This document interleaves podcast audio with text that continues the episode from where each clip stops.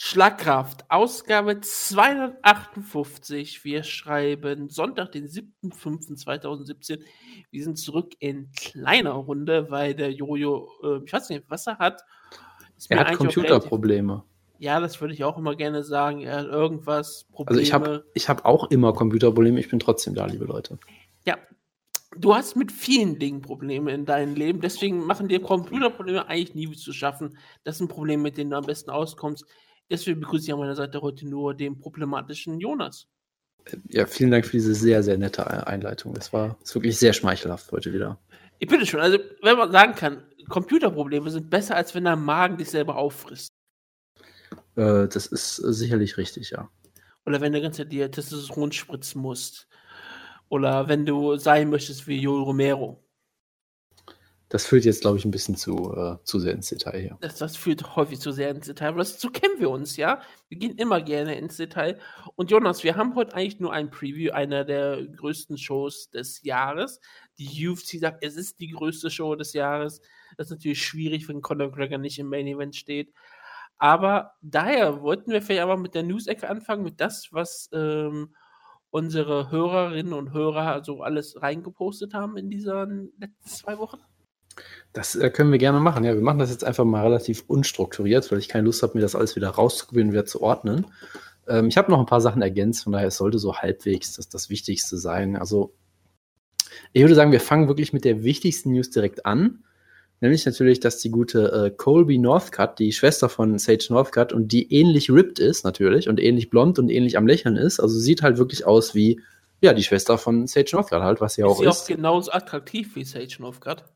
Äh, das, das würde ich nicht sagen. Also, also für mich kommt an Sage Northcutt natürlich niemand dran, aber das, das ist auch äh, persönlich. Ich habe sie halt noch, auch noch nicht so sehr kennengelernt, wie ich äh, den guten Sage kenne. Von daher kann ich das nicht. Du hast ja äh, nie mit äh, nackten Oberkörper gesehen. Äh, das ist äh, durchaus korrekt, ja. Das kann man durchaus so festhalten, ja. Sie hat einen 4 und 1 Amateur-Rekord, ähm, hat aber seit 2014 nicht mehr gekämpft, weil sie irgendwie studieren wollte oder so. Äh, ist ein Bantamweight.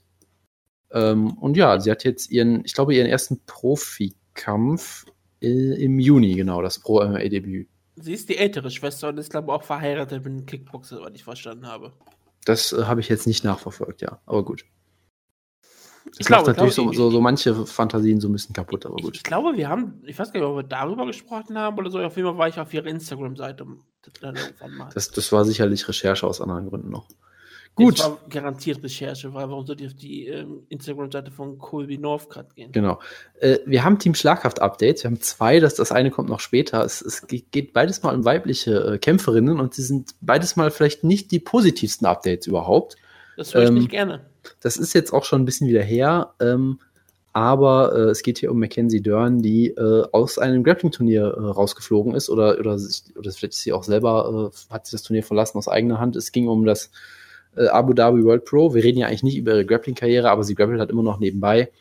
Ähm, und wurde äh, aus dem Turnier ausgeschlossen, scheinbar aus äh, Gewichtproblemen, weil das ja durchaus äh, so eine Sache ist, die sich durch ihre Karriere so ein bisschen zu ziehen scheint, ähm, dass sie äh, häufiger mal auch das Gewicht verpasst hat oder ich weiß gar nicht mehr, wie es war. Ich glaube, in einem ihrer MMA-Kämpfe wurde es, glaube ich, zu einem Catchweight geändert. Ich weiß nicht, ob sie das Gewicht schon offiziell verpasst hat im MMA. Auf jeden Fall ist das durchaus ein Problem für sie scheinbar dass sie öfter mal Weightcutting-Probleme hat und äh, das soll nur mal zur Vollständigkeit halber erwähnt werden. Also da freuen wir uns schon drauf. Ähm, und gucken wir mal, ob wir zählen wir zählen wir Kämpfe bei Team Schlagkraft, wenn sie in der falschen Gewichtsklasse stattfinden. Ich weiß gar nicht, ob wir den Fall schon mal hatten. Ja. Gut, dann bin ich, dann ähm, bin ich beruhigt. Warte mal, ich, ich gehe gerade bei Team Schlagkraft so ein bisschen durch, ne? Ja. Ich, mir ist gerade was aufgefallen. Ich habe vergessen, ähm, einzutragen, dass Santiago Pozzenibio diesen Jahr schon gekämpft hat. Sehr gut. Gegen Nordin Talib. Ein Kampf, über den ich sehr lange geredet habe bei der Show natürlich. Ja, deswegen fällt es mir gerade wirklich so spontan auf. Und dass Emi Weber Miki aber doch gegen Nordin Talib antritt. Siehst du mal. Nordin Talib ist das, irgendwie unsere Nemesis dieses Jahr. Das fällt mir gerade auf. Wir haben auch immer gelesen, ähm, ähm, dass Mi gegen ähm, Talib antritt, habe gemerkt, warte, ich habe noch was mit Talib doch, gerade hat er nicht einen Kampf gehabt gegen Pozzonibio und dann sehe ich, habe ich gar nicht eingetragen gehabt. Deswegen haben wir aktuell so ein, noch eine viel bessere Quote. Siehst du mal. Ja, 72% Siegesquote. Das ist ja traumhaft. Ich bin auch, ähm, auch relativ stolz. Ja, ähm, Bei Mackenzie Dörr muss man einfach mal wissen, wissen die Kommission nicht, dass man eine Dame nicht nach ihrem Gewicht fragt. Das ist sehr unhöflich, das stimmt. Man nimmt Ja. einfach das an, was sie sagt. Und man lächelt dann und sagt, okay, Denn, Wutke, du weißt ja, warum sollte sie lügen? warum sollte sie lügen? Gerade beim Gewicht, das tun Damen überhaupt nicht. Genau, dann haben wir noch äh, Ex-Team Schlagkraft News. Müsste Phil Davis war doch mal ein Team Schlagkraft, oder? Hat Jojo doch bestimmt mal reingehauen, oder? Ja, wir hätten gelockt. Genau, genau. Äh, Phil Davis ist ja bekannterweise Bellator Light Heavyweight Champion und diese News ist jetzt auch schon wieder äh, zwei Wochen alt her oder so, aber wir haben ja auch eine Woche ausgelassen, deshalb erwähnen wir es mal kurz. Ähm, er soll seinen Titel dann verteidigen gegen in dem Rematch, was wir alle sehen wollten. Wenn, denn wenn wir an Scott Cokers Bellator denken, dann denken wir an furchtbare Kämpfe wie Nein, Phil Davis, Großartige Kämpfe. wie Phil Davis Ken gegen Shamrock gegen Royce Gracie. wie Phil Davis gegen Ryan Bader über fünf Runden. Bitte sag was dazu. Ich habe diesen Kampf, ich habe diesen Kampf falschen Knopf gedrückt. Tut mir leid. Ja, kein, kein Problem. ähm, ich bin ich einem Headset. Ich, drück, ich noch. ich habe diesen Kampf schon mal gesehen um 3 Uhr, 3 Uhr morgens und ich möchte dazu nichts mehr sagen. Entschuldigung, welchen Kampf warst du? Ich habe wirklich gerade nicht- Phil, Davis, gegen Ryan Bader. Stimmt, beim Pay-Per-View wird das ja, Ja. eine der. Im, Geht ja jetzt um den Titel. Im Madison Square Garden. Ich hoffe im Theater, aber angeblich im offiziellen. Das glaube ich denen auch erst, wenn ich sehe, aber gut. Chase Hudden ist im Main Event. Natürlich sind sie im offiziellen. Natürlich, natürlich. So groß ist es ja gar nicht. Bitte. Ja, ähm, du machst die News-Ecke. Ja, nein, du sollst was zum Kampf sagen. Der Kampf ist nicht besonders gut. Ich war mal vollkommen ehrlich, aber es ist halt ein sportlich relevanter Kampf und du brauchst auch ein paar sportlich relevante Kämpfe und Bellator muss halt gucken, was sie in Zukunft machen, wenn es Spike, Spike ja bald nicht mehr gibt und immer mehr Leute sowieso in Amerika kein Kabel mehr benutzen und es, Spike hat glaube ich irgendwie in den letzten paar Monaten über 500.000 ähm, Haushalte verloren oder noch mehr. Das Also, äh, äh, weiß ich nicht. Ich bin, Spike ich bin auf nicht. jeden Fall, wird auf jeden Fall A ziemlich kleiner und B wird es bei der Paramount Network und darauf passt ähm, Bellator nicht. Dann muss Bellator schauen, wo Bellator unterkommt bei Viacom. Sie sind von, sie gehören Viacom, deswegen, sie werden Sender finden, keine Sorge. Aber sie müssen wahrscheinlich wirklich schauen, ähm, wo sie ihre Einnahmenquellen haben. Deswegen ist dieser Pay-Per-View so besonders wichtig für sie. Und du glaubst, dieser Kampf könnte Bellator dabei helfen, in eine goldene Zukunft zu kommen, oder? Nee, aber du brauchst auch irgendeinen Titelkampf auf der Karte. Ich meine, wenn es zu Ausfällen kommt, was willst du denn tun? Hast du wenigstens einen Titelkampf. Vorher weiß ja keiner. Tja. Gut, dann äh, verschieben wir die eine Sache nach hinten. Jetzt Plus Ryan. Bader ist ein Star. Natürlich, absolut, absolut. Ich habe damals auf ihn getippt gegen John Jones. Ja, das äh, ist dein zweitbester Tipp überhaupt äh, nach. Äh, Irish Jacob Ryan gegen Ja. Felici. Genau, genau. Gut, apropos Kämpfe, die großartig sind. Jared Cannonier hat einen Kampf gebuckt gegen den Enforcer Steve Bossé. Was, was sagst du dazu? Sollte Steve Bossé nicht gegen ähm, euer Seelentier antreten, ähm, Gian Velante? Das klingt richtig, aber jetzt habe ich hier gelesen, dass es scheinbar noch nicht so ist. Ich Vielleicht weiß. Kann, es kann auch sein, dass die News schon wieder veraltet ist, das weiß ich jetzt nicht. Nein, nein, nein, nein. Das, wir hatten über Jamvilante gesprochen und dann auf einmal habe ich gehört, dass ähm, auf einmal gegen Jerry Cannonier antreten soll. Das ist schon ähm, ziemlich anders. Aber er ist ein Enforcer, er kennt sich damit aus, dass er halt gegen jeden antreten muss, der ähm, se- seinen Center angreift. Deswegen wird das hier auch tun. ja. Übrigens, Jared Cannonier, möchtest du seinen Nickname mal raten? Ähm, The Vanilla Gorilla. Nein, The Killer Gorilla. Ah, es ist Äh, immer, es ist immer was mit Gorilla. Ich ne? sag mal so, er, er, ist, er ist auch äh, schwarz. Das heißt, Vanilla Gorilla wäre ein sehr komischer Nickname für ihn. The Silverback wäre da besser gewesen. Er ist 33 Jahre jung, gilt natürlich als Riesentalent im Heavyweight, in Anbetracht dessen, dass es keine Talente gibt. Hat zuletzt gegen Glavat Teixeira äh, verloren, weil er keine Takedowns stoppen kann. Ist aber scheinbar ein ziemlich talentierter Striker und wird von vielen Leuten halt als Zukunft der Division gesehen, weil er halt 33 ist und nicht 43. Und das ist, glaube ich, der einzige Grund. Nein, aber er ist, ist wohl ein guter Striker und wird vermutlich Steve Bossé äh, komplett auseinandernehmen. Aber Das sagten schon viele Leute und wurden dann Ja, total ausgenommen. ich weiß. Apropos, Wutke. Zukunft des Light Heavyweights. Was sagst du? Steht Chuck Liddell vor einem Comeback? Ja, ich hoffe doch sehr. Ich hoffe, er steht und er schläft nicht. Aber ja, ähm, Chuck Ja. Liddell, ich, ich, ich sag ja nichts gegen. Ich habe kein Problem wenn Chuck Liddell zurückkommt. Was soll er denn dann tun? Was hat Chuck Liddell sonst in seinem Leben zu tun? Er hatte, Ich weiß ein, nicht. er hatte einen Bürojob ohne Ja. ein Büro. Ähm, dafür, dass er einfach äh, lange Zeit ein UFC-Star war. Ja, aber siehst mal, das, das kann auch nicht jeder von sich behaupten. Matt Hughes haben sie gefeuert. Chuck Liddell, soweit ich weiß, nicht, oder? ich glaube, Chuck Liddell ist auch weg. Ich glaube, Ich weiß es alle ehrlich weg, die gar nicht. lebenslangen Job haben. Deswegen ähm, will er vielleicht, vielleicht etwas Geld verdienen. Und die Sache ist, wem willst du das verdenken, dass er nochmal sagt, okay, vielleicht kann ich noch mal ein bisschen Geld machen. Mit einem Comeback-Kampf verständlich. Und da kommt halt die Sache, es wäre schön, wenn es die Vitor Belfort Legenden ähm, Division gibt. Mit bestimmten Regeln, dann würde ich das auch, hätte ich noch weniger Probleme mit. Aber wir müssen ehrlich sein, ich glaube, 90% aller Mixed Martial Arts Fans würden einen Chuck Liddell Kampf ohne Probleme sofort sehen wollen. Gegen John Jones. Ja, okay, das ist vielleicht übertrieben und auch mehr Spaß gewesen, aber ähm, ganz ehrlich gesagt, du würdest dich doch wahrscheinlich auch nicht, nicht wehren, wenn Chuck Liddell nochmal kämpfen würde. Ich würde mich sehr wehren, aber äh, die Frage ist, ob ich den Kampf boykottieren würde. Das ist nochmal eine andere Frage. Du Ne? würdest ihn wahrscheinlich nicht boykottieren. Und gerade Tja. wenn du dir überlegst, gegen wen er alles antreten Ich, ich, äh, Ich wo, wobei, Wut- Wutke, Wutke, Wutke, ich, ganz kurz, ich bin ja auch ein Sonderfall. Ich bin ja äh, hoch, äh, hochrangiger Journalist, der über diesen Kampf dann berichten müsste, ob er will Ja, oder ja, nicht. klar, ist, klar, ja klar, klar. ist ja klar. Chuck Liddell gegen Anderson Silva. Äh, would ist ist Hashtag would probably watch. Chuck Liddell gegen Vitor Belfort. Äh, hatten wir schon mal, brauche ich nicht nochmal. Ja, und? Wo ist das Problem? Chuck Liddell gegen Rashad Evans. Äh, hatten wir auch schon mal. Chuck Liddell weiß das vermutlich nicht mehr, aber ich weiß das noch und das möchte ich nicht nochmal sehen. Ja, und deswegen ist es Zeit für eine Rache.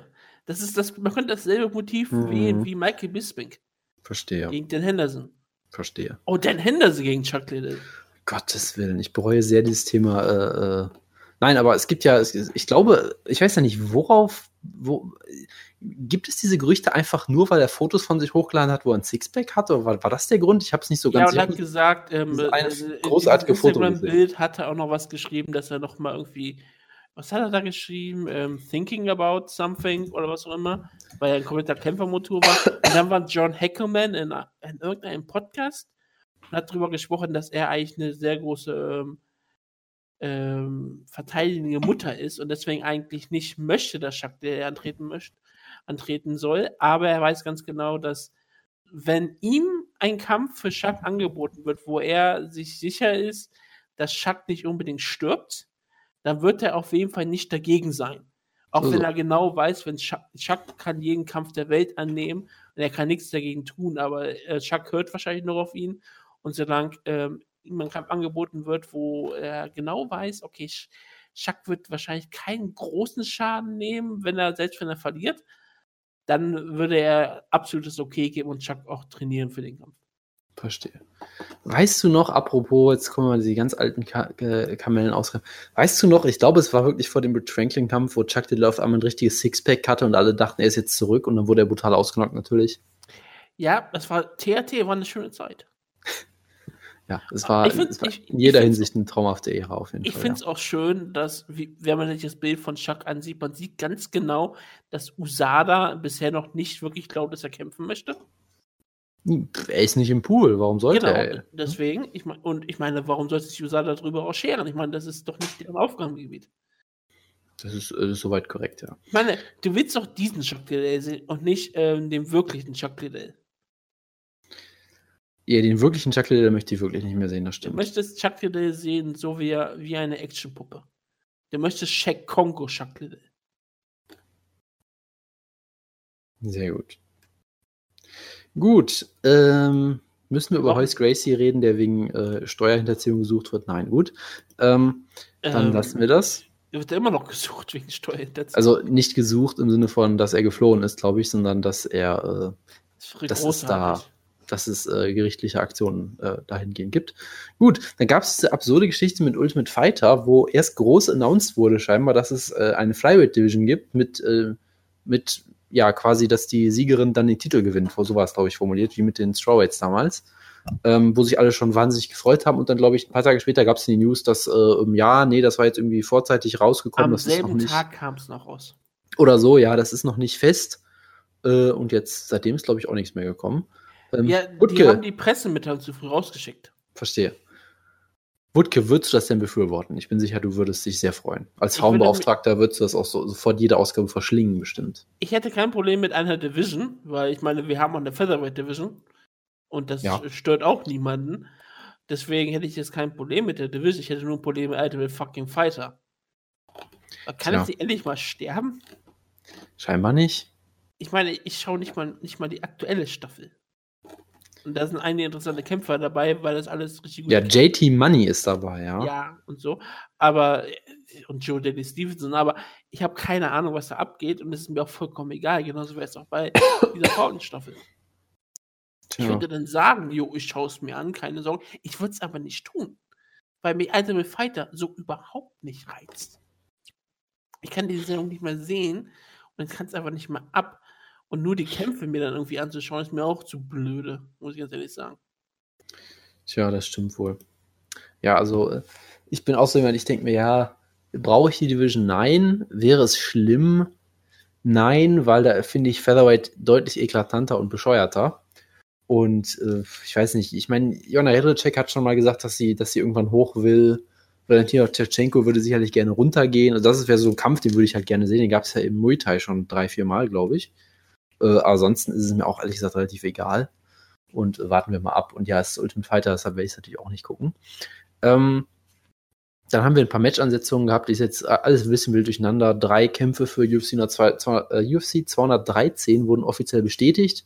Die meisten standen ja, glaube ich, eh schon fest. Also Verdum gegen Overeem 3 ist ja, glaube ich, schon länger bekannt, haben wir schon mal früher drüber geredet. Ist jetzt offiziell. Ähm, aktuell scheinbar der Main Event bis, bis dato, so wie es aussieht. Dann hast du Robbie Lawler gegen Donald Cowboy Cerrone, der Kampf, den es schon mehrmals geben sollte, der jetzt auch bestätigt wurde. Äh, was natürlich ein unfassbarer All-Violence-Kampf ist für, für die, für die, äh, wie heißt die, die, die All-Violence äh, 77 Kilo and over oder wie war die Division nochmal? Irgendwie so Under. auf jeden Fall. Under, ja, verzeihung. Under. Under. Ja, äh, aber das ist der, der Quinte, Quintessential All-Violence-Kampf, würde ich sagen. Das ist natürlich ein Traum.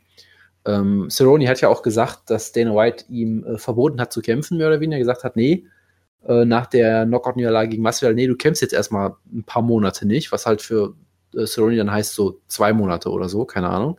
Ähm, das heißt, äh, Cerrone sollte jetzt auch wieder frisch sein. Lawler hat ja jetzt über ein Jahr, glaube ich, nicht gekämpft, äh, seit der Das ist Niederlage schon über ein Jahr her, dass er gegen verloren hat Woodley gegen Tyron Woodley. Es kommt mir so vor, dass es, war das nicht Anfang 2016 oder so? Ich, ich glaub dir das. Ich glaub dir das vollkommen. Ich meine, Woodley ist- hatte zwei Kämpfe seitdem und ist jetzt im Kampf für den dritten Kampf, so wie ich das verstanden habe. Ne? Ja, ja, es, ich, wie gesagt, ich glaub dir das sogar. Ich meine, nur, es klingt halt so falsch. Naja, die Ära von Tyron Woodley, die vergeht halt wie im Flug, weil sie so äh, pa packend und faszinierend und voller toller Kämpfe ist. Da vergisst du halt, wie schnell die Zeit sich dreht.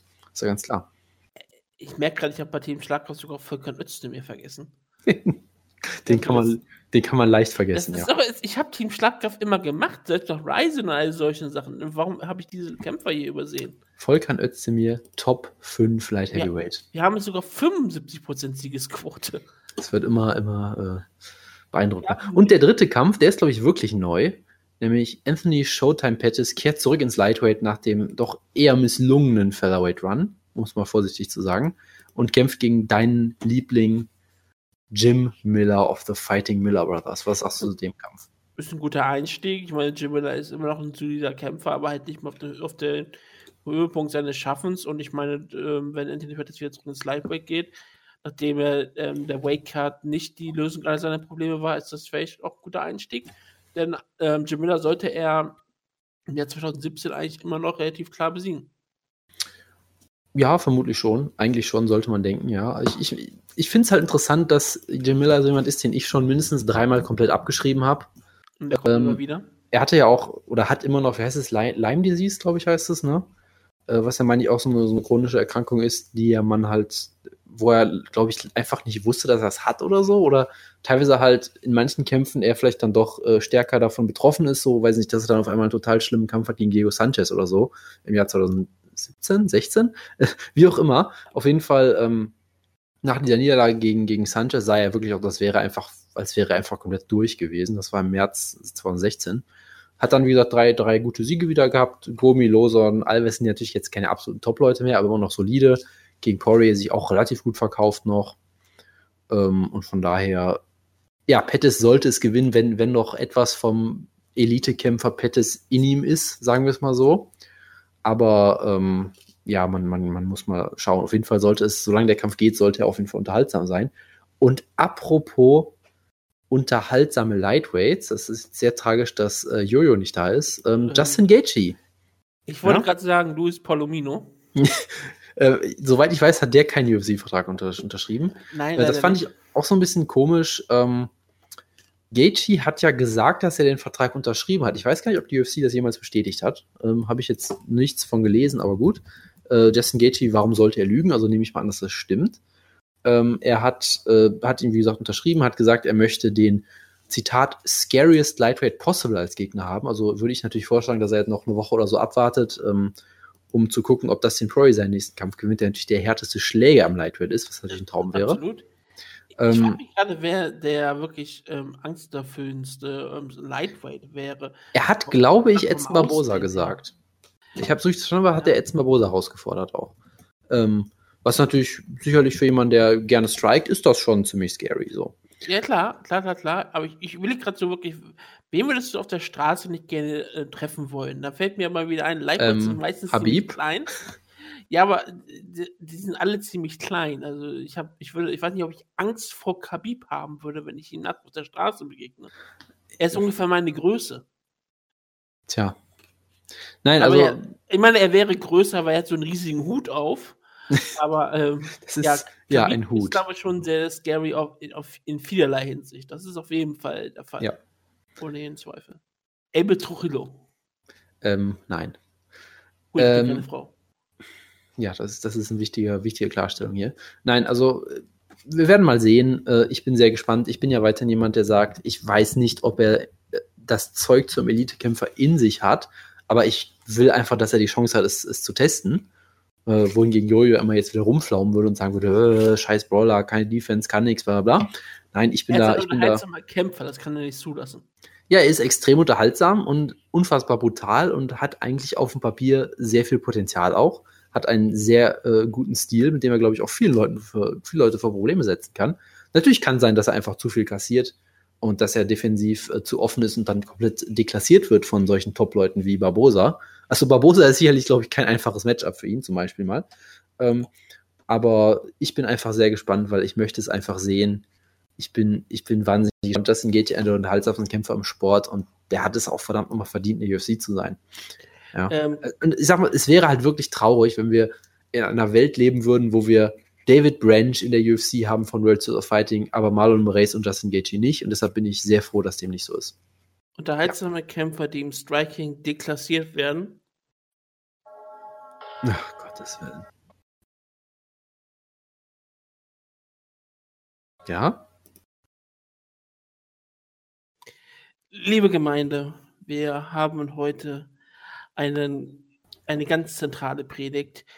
Wir haben eine Predigt, die stattfindet, deshalb nur stattfinden kann, weil ich dieses Buch angefangen habe zu lesen. Und ich wusste, als ich dieses Jetzt- Kapitel jetzt gelesen habe, Ich, ich muss fast kotzen. Also Ah. und, und, und ich wusste, Es ist ein traumhaft. es ist ein, Hallo, Jojo. ein, es ist ein göttliches ja, hallo, ich wollte nur mal Hallo sagen. Ich wollte einfach mal hören, wo ihr gerade seid. Es ist ein göttliches Zeichen, weil Jojo muss natürlich bei diesem Kapitel dabei sein. Denn es ist kein, es ist das Kapitel, warum ich damit angefangen habe, diese Einleitung vorzulesen von der Prophetin aus ihrem ersten Buch ähm, Rousey zur Kämpferin geboren, mein Weg an die Spitze der Mixed Martial Arts. Denn anders als viele andere Kapitel beginnt das Kapitel auf der rechten Seite, nicht auf der linken Seite. Denn auf der linken Seite ist ein Bild. Ein Bild von jemandem, der dir genau in die Augen schaut, in deine Seele blickt und der Frau Rousey Boxhandschuhe anzieht. Ja. Das ist Edmund Taverdian. Ah. Und das Kapitel heißt, ein Trainer zu suchen ist wie einen Partner zu suchen. ja, sie ist in beidem ähnlich gut. Ja, aber Scheidung ist auch eine Option, ne? Wenn ich einen Trainer brauche, schaue ich mich erst einmal um. Es ist wie Ah, mit ja. Jungs. Manchmal lernt man einen netten kennen, aber ist nicht der richtige. Findet man den geeigneten Trainer, macht es Klick. Es fühlt sich einfach richtig an. Wenn sich dieses Gefühl nicht einstellt, hat man den falschen Trainer. Kämpfer suchen sich Trainer mit Potenzial, so wie sich Trainer Kämpfer mit Potenzial suchen. Letzten Endes ist eine Beziehung, die man mit der Zeit aufbaut. Ich finde es sehr wichtig, über die ganze Karriere hinweg in einem konstanten Trainingsumfeld zu bleiben und nicht ständig zu wechseln. Mit der Zeit entstehen so enge Beziehungen und spezielle Kommunikationsformen. Training ist Kommunikation. Es geht darum, Informationen schnell genug von einem Menschen zum anderen zu übertragen. Sind alle diese Voraussetzungen bei einem Menschen erfüllt, hat man ein langes und glückliches gemeinsames Leben vor sich. Und diese Worte gelten heute noch genauso, wie sie damals geschrieben waren, weil sie heute noch immer bei Edmund Philadelphia trainiert. Und ähm, ich, ich gehe mal aus meinem Charakter hier mal kurz raus. Was? Du hast einen Charakter? Ja, klar. Ähm, ich gehe, ich, ganz ehrlich. Ist das alles nur ein Gimmick hier oder was? Ich bin schon. Nein, nein, natürlich nicht. Das ist eine er erste ernsthafte Kirche. Sie ist eine, eine, eine ernsthafte auf, Kirsche, ja. Ja, sie ist zugelassen auf Madagaskar. Sag mal Kirsche, Jonas. Kirsche. Ja, ja, komm. sie ist zugelassen auf Madagaskar und auf Mauretanien, zukünftige Orte von UFC-Events. Und ähm, dieses Kapitel, das habe ich damals auch beim Review thematisiert, ist ja das Kapitel, wo sie zum ersten Mal auf Edmund Taverdian trifft und der sie ja die ganze Zeit stehen lässt und sie ignoriert und deswegen Ronda Rousey merkt, dass er, dass er der richtige Trainer für sie ist. Also genau wie bei der Boyfriend-Findung. Ja, genau. Ronda Rousey liebt äh, Männer, die sie links liegen lässt und die sie hassen und die sie verachten und ähm, die sie wahrscheinlich auch schlagen. Also so, so stelle ich mir ungefähr die Beziehung vor von Ronda Rousey. Und dieses ganze Kapitel nebenbei, das ist wahrscheinlich das Einzige, was ich vielleicht sogar selbst geschrieben habe, das trieft so von sexueller Anspannung. Und das ist wirklich. Ich hatte kannst, Zeit. Kannst du uns, ein, kannst, kannst du uns ein, ein paar Beispiele dafür zeigen? Nein, ich hatte sogar eine Schade. Zeit lang. Ähm, also muss man zwischen den Zeilen lesen. Das ist nicht du musst verstehe, verstehe. Zeilen lesen. Denn Ronda Rousey möchte trainiert werden von ähm, Edmund Taverdian. Und sie beschreibt auch, wie er riecht und all sowas. Ich hatte. Und das hast du nicht vorgelesen. Vielen Dank dafür. Ich hatte mal vorgehabt, dieses ganze Kapitel zu lesen. Live on Air, aber es ist ein bisschen zu lang dafür. Boah, ich könnte mir gut vorstellen, dich als Hörbuch Ronda Rousey vorlesen im Auto zu hören. Denn ähm, das oh, Gottes werde ich vielleicht tatsächlich mal dieses Kapitel wirklich mal komplett vorlesen oh und Gott. zum Download anbieten. Denn es ist tatsächlich ähm, ziemlich beeindruckend. Gerade ähm, sie lernen sich dann kennen, weil Ronda Rousey dann ihn irgendwann anschreit, dass sie ihn bitte mal trainieren soll. Und dann hat Edmund Taverdian gelernt, ja, sie möchte doch trainiert werden. Und das erste Mal, wie sie sich dann kennen, ist dann im Auto von Ed, dass ähm, Ronda Rousey mit ihm zu Banken fahren soll. Die mit ähm, der mit den Gym macht durchaus Sinn. Was natürlich macht durchaus Sinn für Edward Taverdian im Nachgang. hat natürlich nie was mit Banken zu tun gehabt und mit den Gym, aber das haben sie dann gemeinsam gemacht. Und da hat sich auch, ähm, hat sich sehr darüber auf, äh, aufgeregt, dass sie das in ihrem Auto machen musste und das Auto stinkt, weil sie in einem Auto übernachtet hat und all solche Sachen. Ach, das ist ein wunderbares Kapitel. Und es ist so, das so. der Grund, warum ich dieses Buch eigentlich vorlese. Ich bin, ich bin schockiert auf jeden Fall. Äh, äh, fasziniert oder schockiert immer, oder, oder was auch immer. Mir immer wieder gesagt, ich werde mindestens diesen Kapitel, Kapitel kommen und dann werde ich entweder damit aufhören oder ich werde mit dem Podcast aufhören. Und weil ich jetzt sage, ich mache, höre garantiert nicht mit dem Podcast erstmal auf. Und aber ich höre auch mit diesem Garantiert erstmal nicht. Ja. Und das sind, ich höre. Das sind starke Aussagen hier. Und ich höre auch nicht mit diesem Buch auf. Keine Sorge. Jojo, ich werde weiterhin nein, nein, ich sorge bis zum und, Ende. Und äh, deine Zukunft ist ja gesichert, weil Jojo hat schon das nächste Buch bei sich auf dem Schreibtisch. Ja. In der Tat. Auf dem Lokus.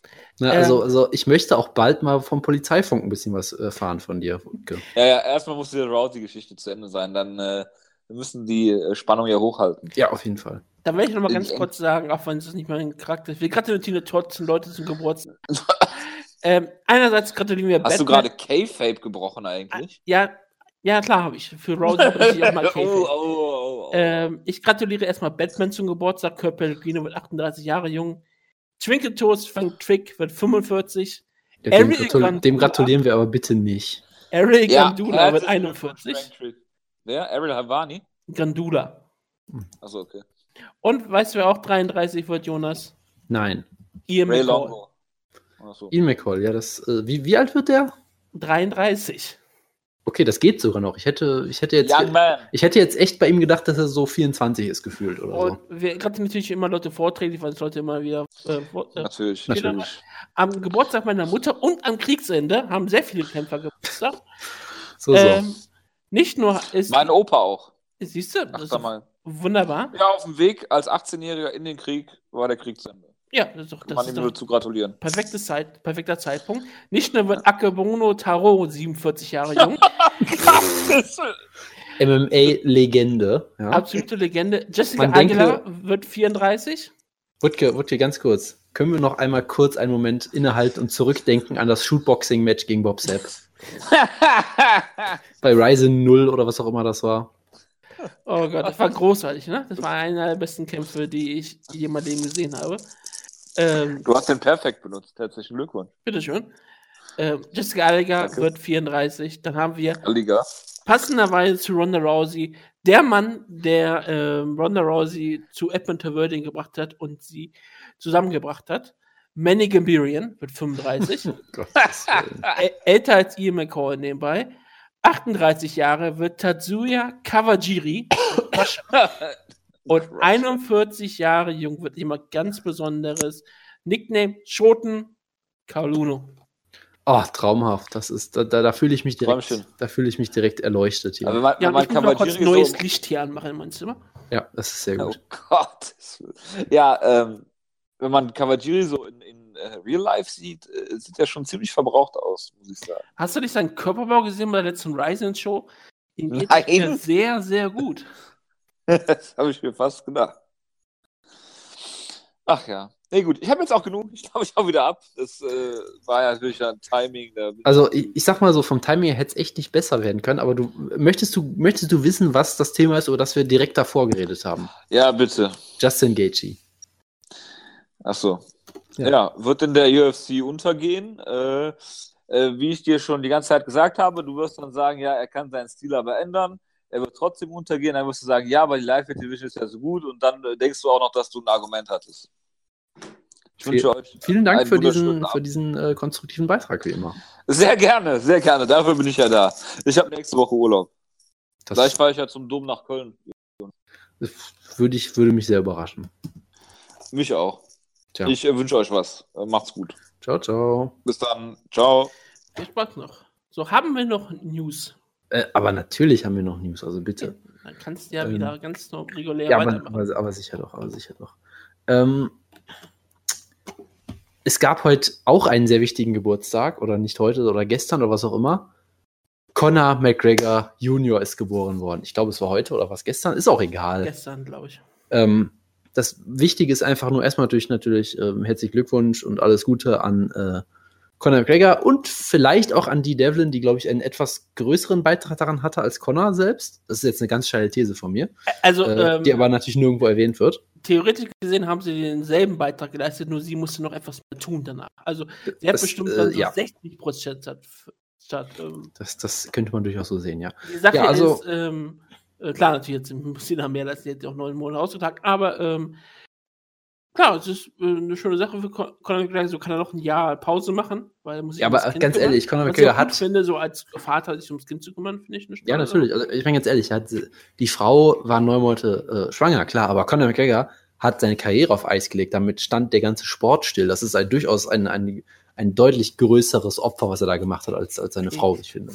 Seine Frau war neun Monate schwanger und er muss neun Monate mit äh, Floyd Mayweather äh, verhandeln. Genau, das ist auch wie, das ist auch wie ein, wie ein Baby zur Welt bringen. Ähm, nein, ich wollte da nur, natürlich nur zwei Sachen erwähnen. Erstmal, erstens, er heißt Conor Jack McGregor und ich finde das perfekt, dass er das Baby natürlich nach ihm selbst benennt. Das passt absolut perfekt. Und was auch absolut perfekt ist, dass er sofort, ich glaube, in der Sekunde, in der das Baby geboren wurde, hat äh, sofort jemand einen Instagram-Account für ihn gemacht. Der Account war sofort verified natürlich und hat auch schon hunderttausende, zehntausende, hunderttausende, was auch immer, Follows. Und äh, fand- das ich- ist perfekt. Ich fand es sehr schade, dass es nicht Atem McGregor heißt, das Kind. also 46.000 Follower aktuell. Ja. Äh, der Account folgt zwei Leuten. Ich könnte mir vorstellen, wer die beiden sind. Ich werde es jetzt nicht nachgucken. Ich vermute Ähm, Atem Lobov Conor und Dylan Dennis. Conor McGregor und Justin Bieber, wie immer. Nein, Atem Lobov und Dylan Dennis. Dennis, Ja. wie auch immer er heißt. Dennis, Ähm, Ja, Und es ist einfach traumhaft. Ich, ich finde es großartig, Instagram-Accounts für Babys anzulegen. Das ist eine super Idee. Das wollte ich nur noch mal erwähnt haben. Äh, King Max hat auch einen eigenen Twitter-Account, deswegen kein Problem. Wer? Der, der Sohn von Matt Hardy. Ja, das ist ja auch alles, das ist ja auch ein Gimmick. Ich glaube ja auch nicht, dass das ein echtes Kind ist. Das ist denn, äh, das ist äh, gut, wie auch immer. Ähm, dann haben wir die äh, besondere Ecke hier nochmal. Ähm, wir haben noch ein paar Match-Ankündigungen. Wir haben Stevie Ray, der bei Sherlock immer Stephen Ray heißt, und ich überlege jetzt, ob es wer anders ist, aber ich glaube, es ist Stevie Ray, äh, gegen Paul Felder, was natürlich ein großartiger Kampf ist in äh, Schottland. Ja, das heißt, äh, halb Irland wird natürlich äh, rüberpilgern und es wird für Paul Felder ein, äh, ein Home Advantage sein, natürlich. Ähm, Stevie Ray wird massiv ausgebuht werden äh, in, in Schottland, weil natürlich ganz Irland äh, Ja, ihren, Stevie- ihren Stevie berühmtesten Ray Sohn. Paul Felder. Ja, aber Paul Felder ist Ire und das ist deutlich größer. Und die Iren werden alle äh, Schottland, äh, in Schottland einfallen und es wird ein, ein großes Heimspiel werden für den Irish Dragon. Da bin ich mir ganz sicher. Ähm, dann haben wir einen Kampf, äh, äh, Ayari hat mal wieder einen Kampf, der äh, deutsche UFC-Kämpfer, der, ich weiß gar nicht, hat der, der hat ja einen Kampf gehabt, ähm, äh, bei, bei der letzten äh, Deutschlandkarte in Hamburg. Ich überlege gerade, ob er seitdem noch mal einen Kampf hat. Ich glaube nämlich nicht. Yes, Ähm, ähm, keine Ahnung. Yassin Ayari. Ähm, Glaube nicht. Lass mich kurz nachgucken. Nee, er hat Judo de Moorlet besiegt, durchaus äh, in einem engen Kampf, durchaus umstrittene Entscheidung damals im September 2016. Und das ist jetzt seine nächste Ansetzung gegen Darren Till in äh, Stockholm, UFC Fight Night 109. Das zur Ähm, Vollständigkeit harter. Anstieg. Ja, Weil Darren Till ist ein ziemlich ähm, talentierter Kämpfer. Ich meine, Unbesiegt. so irgendwie 13-0 oder sowas, ja. ja, ja. Hatte Hatte, ähm, einen Draw in seinem letzten Kampf. In Ja, hat aber auch, war ein paar äh, Jahre schon her. ja, also ist ja Oktober 2015, also ja. Äh, Also es ist sicherlich äh, keine einfache Aufgabe, aber es hätte auch schlimmer kommen können. Nein, nein, klar, aber er kämpft gegen richtiges Talent. Das wollte ich damit nur sagen. Das ist ja auch schon mal ein anderer Anstieg als gegen Judo Jim Wallet, der ja nicht mehr als Talent zu bezeichnen ist. Ja gut, der war, glaube ich, auch Last-Minute-Replacement und ist, glaube ich, äh, eingesprungen. Gut, ähm, dann haben wir natürlich ein, eine Kampfansetzung, die für dich sehr wichtig ist, denke ich mal.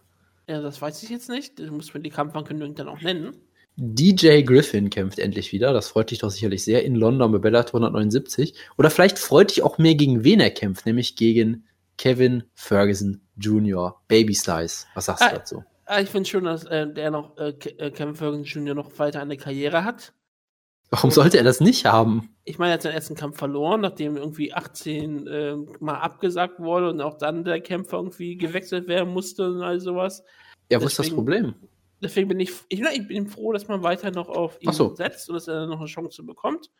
Und ich, ich, ich finde es schön, also ich, ich freue mich sehr, ähm, Kevin Ferguson Jr. kämpfen zu sehen. Baby Slice.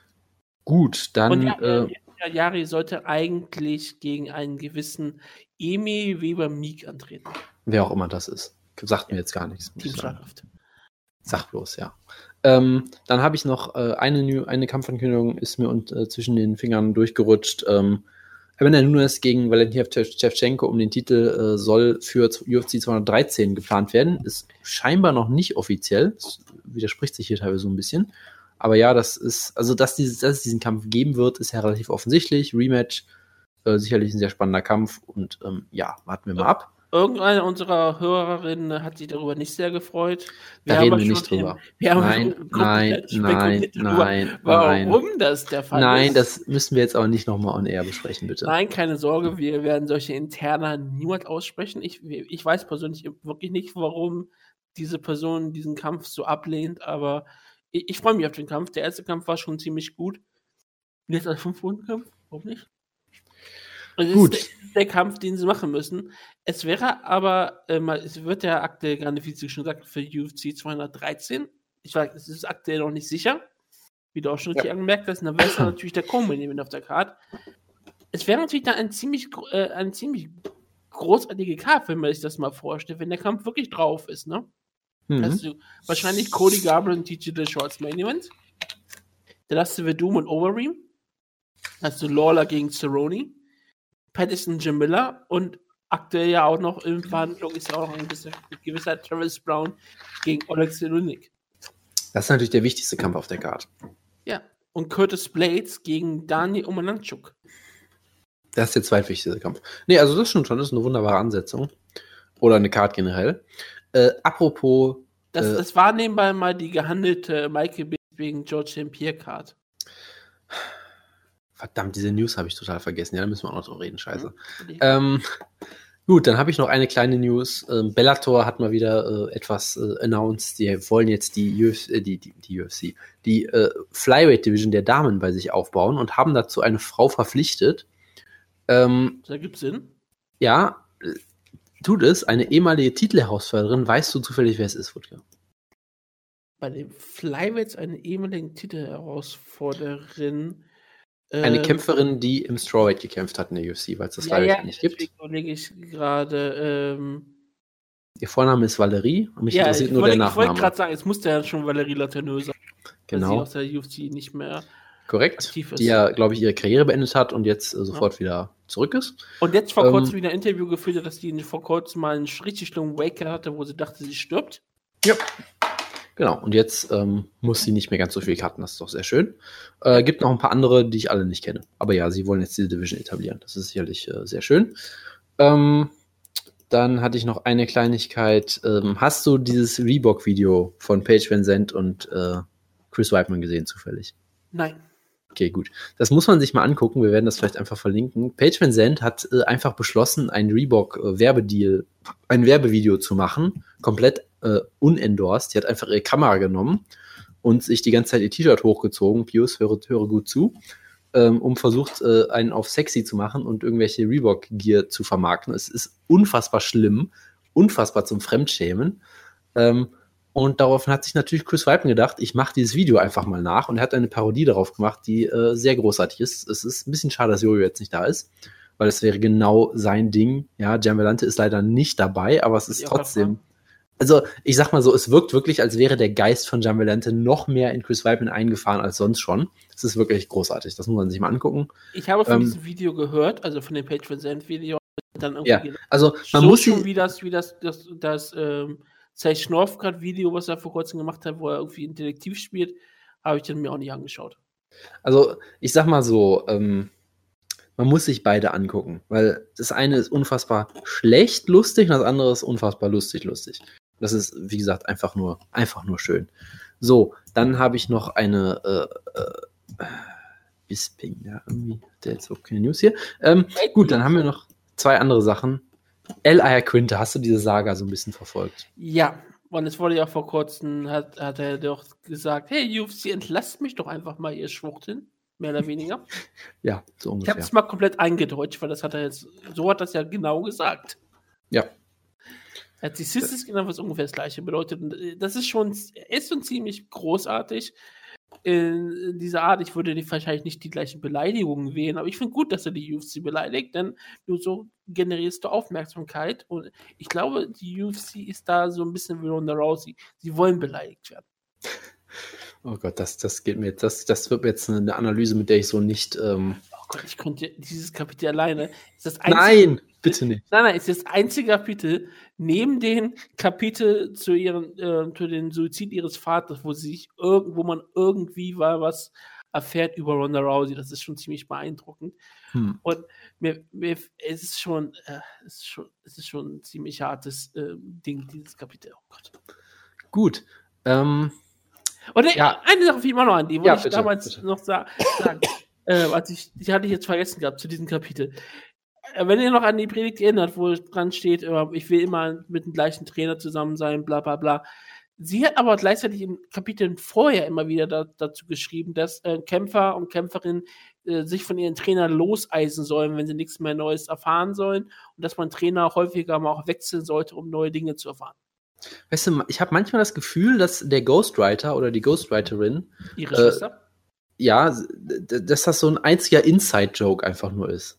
Dass die, dass die ganze Zeit nur sagt, okay, wie schaffe ich es offensichtlich, Rousey zu kritisieren in ihrem eigenen Buch, ohne dass sie es selber merkt? Das habe ich teilweise echt das Gefühl, weil du hast das Gefühl, du kannst jede Aussage, die sie sagt, das soll man nicht tun, kannst du eins zu eins einfach auf sie selbst beziehen. Das ist einfach nur großarig. Ja. Ja, Und- das ist, glaube ich, der beste Beweis dafür, dass sie es nicht selber geschrieben Und, hat. und, und, viele der Sachen, die sie schreibt, ähm, w- werden woanders wieder ähm, komplett das Gegenteil gesagt. Ja. also das es ist, es ist traumhaft. Entschuldigung dafür. Es fiel mir gerade nur wieder ein. Nee, entschuldige ich niemals für sowas. Ja. Also, äh, ich war bei der Ausgabe nicht, nicht dabei, glaube ich, mit L.A. Günther. Ich fand es ja damals auch schon, diese, allein dieses Post-Interview damals wieder so absurd, dass er wieder, dass er, dass irgendwie ein einziger Fan so ein bisschen boot und er sofort wieder ausrastet und sagt, ja, boom mich doch, du Arsch, so nach Motto. Und dann sagt hier, äh, wann willst du das nächste Mal kämpfen? Also, ja, weiß ich nicht. Ach, übrigens, ich verkaufe Häuser aktuell, also wenn ihr ein Haus braucht, sagt Bescheid. Also auch wieder dieses total bescheuerte und lustige Post-Interview. Dann natürlich wieder einen riesen Freakout hat, weil er keinen Bonus gekriegt hat. Und er hat ja scheinbar immer noch einen Bonus-Bann. Das vergisst mir auch immer. Er hat ja diese absurde Situation, wo er, glaube ich, wirklich der Einzige ist. Jemand, der egal was er für eine Leistung zeigt, einfach keinen Bonus kriegen kann. Weil die UFC irgendwie meint, er hätte sie mal verarscht mit irgendwas, dass er irgendwann mal behauptet hat, er wäre krank gewesen und sie hätten ihn am Strand gesehen oder so. Die sagen, nee, du kriegst keinen Bonus mehr für sechs Kämpfe oder irgendwie sowas Ja, bei der, als sie diese Fighters ähm, Meeting hatten, dieses ganz groß, Ja. wo sie alle informiert werden sollten, was für Regeln sie nur alles Ja. haben. Und L.A. Quinter lebt in New Jersey, da ist man schon mal schnell am äh, Strand, habe ich mir sagen lassen. Das fehlt jetzt Jojo wieder ein bisschen mit seiner äh, USA-Expertise. Ähm, aber ja, er hat, ist dann halt noch bei der MMA-Hour gewesen, hat, ich habe es nicht geguckt, die Überschrift ist einfach nur Takes aim at Dana White, Doppelpunkt, Zitat, go fuck yourself. Das ist auch relativ offen, offen, äh, offen formuliert, sagen wir mal. ja, aber ja. das ist die Sprache, die Dana White spricht. Das ist sicherlich richtig. Ja, das ist, ist, ist, ist auch die Sprache, die mit Sarah spricht und mit dem kommt Dana White ja irgendwie auch gut klar, also weiß ich nicht. Ähm, und dann gab es halt die letzte Aussage, ja, ähm, äh, einfach at UFC cut me you sissies. Einfach so direkt auf Twitter. Es ist einfach nur großartig. Das Ja, und ist die ganze Zeit, äh, äh, das macht dann solche Tweets darüber, dass Dana White, äh, Dana White kein Trinkgeld gibt und all solche Sachen. Äh, also, ja, es ist, es ist, es ist großartig. Das so a- einfach nur absurde Tweets. Folgt ihm auf Twitter, er ist einfach unfassbar unterhaltsam. Ich weiß nicht, ob er damit Erfolg haben wird oder furchtbar auf die Schnauze fliegt, aber es ist sehr, sehr unterhaltsam. Und ich finde es tendenziell gut, dass jemand der UFC auch mal Paroli bietet. Ähm, ja, von daher finde ich das mal ganz gut. Jetzt man, ich glaube, man merkt langsam auch bei vielen Kämpfern, dass es aktuell Alternativen gibt. Ja, Dass Das Bellator Leute sucht, dass A, Bellator Leute sucht und scheinbar sie auch einigermaßen gut bezahlt und gerade Kämpfer, die sich vermarkten können oder wissen, dass sie ähm, Sponsoren haben, die sie be gut bezahlen würden, wie zum Beispiel ja auch ein Ryan Bader, das ja auch, auch ganz offen zugeht. Ich glaube auch jemand wie Alia, Alia Quinter würde bestimmt Leute finden, die ähm, gerne mit ihm vermarkten wollen. ey, ganz Äh, ehrlich, es ist. mit es- direkten Art und wie er äh, Social Media benutzt, ist er, glaube ich, jemand, den man gerne haben möchte, ja, auf jeden wenn man Fall. ihn so ein bisschen einholen kann. Und er ist ein sehr unterhaltsamer Kämpfer auch im Käfig, muss man auch mal Ja, sagen. klar, aber wenn man Ja. ihn so ein bisschen einholt, dass er vielleicht nicht immer so viele Ja. Schimpfwörter benutzt Ja. und all sowas, dass er, äh, gerade wenn er solche Mediensachen macht, dann ist er, glaube ich, ideal dafür. Ja, auf jeden Und Fall. ähm, es, es gibt ja nicht nur Bellator, es gibt auch Ryzen, wo die jetzt auch mehr Shows machen wollen. Genau. Und, äh, da Darauf wollte ich ja noch hinaus. Ähm, es gibt ja diesen englischen Ryzen-Account, von dem du immer sagst, dass das nicht der offizielle ist, aber jeder ja andere, nicht. Jeder, den ich kenne, tut immer so, als wäre es der offiziell und du bist der Der Einzige, von dem ich je. Verified. Ich finde es halt lustig, weil du bist der Einzige, von dem ich sowas jemals gehört habe. Ich, ich sage nicht, dass, dass, dass das nicht stimmt, was du sagst. Ich sage nur, dass ich es lustig finde, dass das nie jemand irgendwie, äh, irgendwie, irgendwie sagt, dass es so ist, aber gut. Ähm, und was wollte ich denn jetzt sagen? Ja, genau. Und ähm, die haben halt auch schon gesagt, hey, wir, äh, äh, wir würden dich natürlich auch nie dafür, äh, äh, wir würden dir nie Bonussperre geben dafür, dass du fluchst oder irgendwie sowas. Also so ein lustiger Tweet halt mal wieder. Ähm, auch sehr schön. Und ja, es ist auf jeden Fall, sagen wir mal, interessant. Und dann haben wir natürlich noch zwei große Stories. Ich weiß, es ist jetzt eine lange News-Ecke, aber ähm, wir hatten haben. zwei Wochen keine Show gehabt. Also Ja, und, und wir, wir haben jetzt die, die Sonderecke äh, Dana White Anti-Promoter, möchte ich es mal nennen. Äh, weil es gab zwei Aussagen, die ich sehr interessant fand. Zum einen, ähm, Anderson Silva hat sich, äh, hat, äh, sich geäußert, äh, hat, wie ich das richtig verstanden habe, genau, wie gesagt, ähm, er möchte einen Interim-Titelkampf gegen Yolo Romero haben, äh, bei UFC 212 in Rio. Und wer den nicht kriegt, dann endet er seine Karriere. Beendet er seine Karriere. Ähm, was natürlich eine absurde Forderung ist, klar. Ne? Muss man jetzt nicht weiter darüber diskutieren. Also, ja, ist relativ absurd, aber gut. Ähm, Yolo Romero möchte den Kampf ja auch haben, von daher muss ich ja dafür sein, scheinbar. Ähm, aber dann gab es halt auch wieder natürlich die typische Dynamite-Reaktion, dass er dann halt nicht äh, irgendwie sagt, ja, mh, sondern irgendwie, ja, ähm, dann dann beendet deine Karriere halt, so ungefähr. Ja, Love, wenn du schon über deine Karriere nachdenkst, ja. vielleicht soll das aber die. Ja, hervorragend. Das war eine intelligente Aussage von Dana White und so nimmt man auch den Wind aus den Segeln. Das ist ja auch eine absurde ähm, Vorstellung von Anderson Silver, einfach mal kurz einen Interimsleiterjob zu fordern, die heutzutage nichts mehr bedeuten. Die kriegt einfach jeder. Deswegen kann ich das da durchaus verstehen. Aber ähm, ich kann auch, ich habe kein Problem mit dem Kampf, wenn das ein Silver gegen Joe Romero Kampf zweier Doping-Missbraucher ähm, gegeneinander. in Brasilien meinetwegen, die können dann gerne antreten, das ist mir auch recht. Ich meine, der Champion muss aktuell auf seinen Number One Contender noch warten. Und deswegen wäre das ein schöner Kampf so in der Zwischenzeit. Ich habe damit kein Problem. Gut. Ähm, Weil ja GSP, wie gesagt, äh, ist ein No-Rush St. Pierre.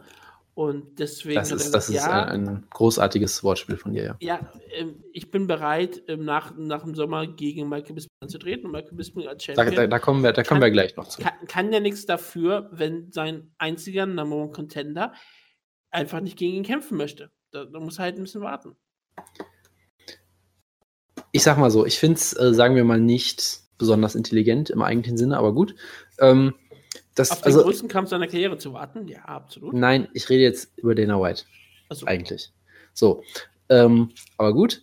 Ähm, es ist halt wieder das typische Dana White, dass er Kämpfer unter den Bus wirft. Ich meine, ich sage nicht, dass er Anderson Silva einfach jeden Wunsch erfüllen soll. So. Äh, ich finde es jetzt auch nicht, nicht so extrem wie in dem anderen Fall, aber gut. Äh, ich glaube, es geht mir, mein, mein Ärger ging auch mehr um den anderen Fall, nämlich natürlich, Nate Diaz war mal wieder im, im Spotlight. Ähm, er hatte ja einen äh, groß, groß, äh, äh, großen, langen Auftritt in der MMA-Hour, der sehr gef gefeiert wurde ohne Ende.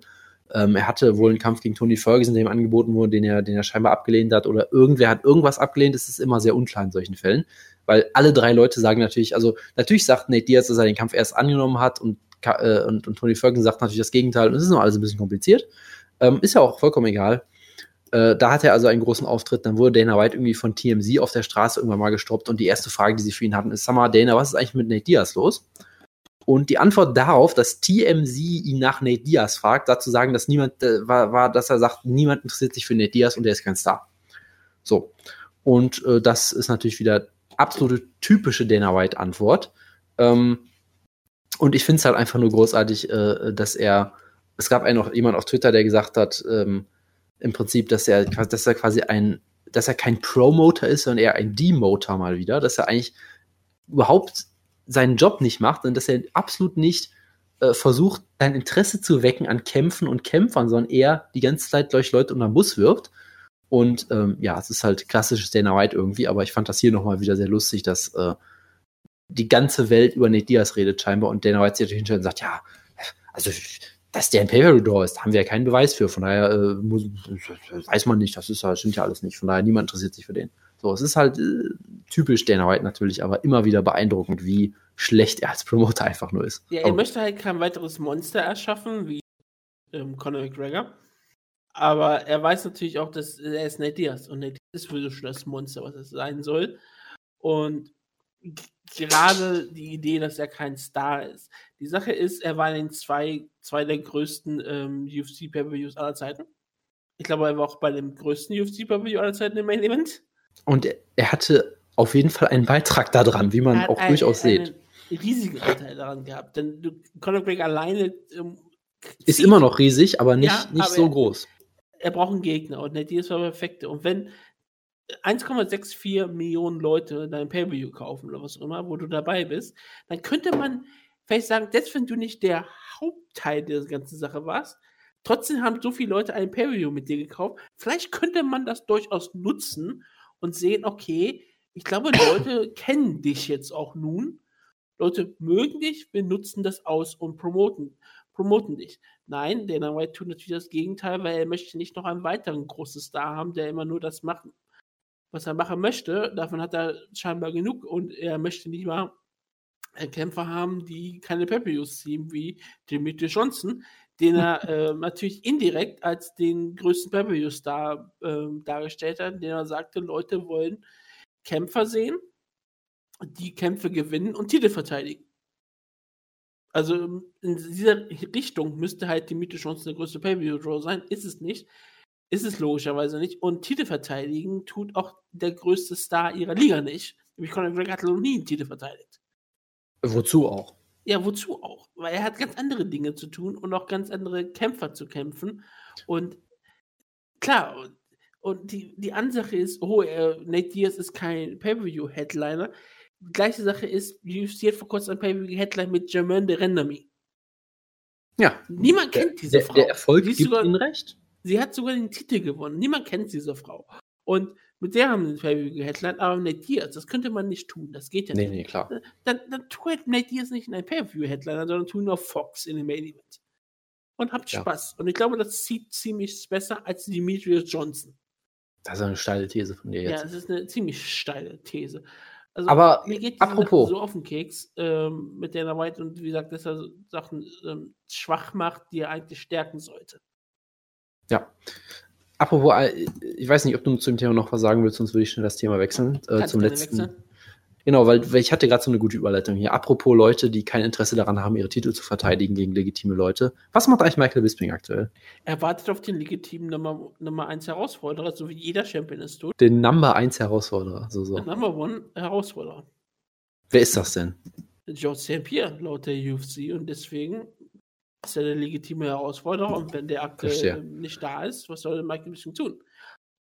Ich, ich habe mal eine die Frage. Nummer 1 da ist, aber scheinbar noch etwas warten muss, Hm, hm. das ist erst die Nummer Verstehe. 1 Herausforderer. UFC hat das schon gesagt, also muss, muss er gegen den Titel verteidigen. Und Michael Bisping kann ja kein Cherry-Picking treiben. Er kann Nein, ja nein, sagen, gegen, den, gegen die Nummer 1, gegen die verteidige ich nicht. Ich verteidige gegen die Nummer 2 oder Nummer 3. Da würde man ja Michael Bisping vorwerfen, er sucht sich nur schwächere Contender Hm, aus. verstehe, verstehe. Ich finde das ähm, durchaus ähm, provokant von dir, Dinge hier Michael Bisping in die, ähm, vorzulegen, dass du einen Stein in den Weg legst.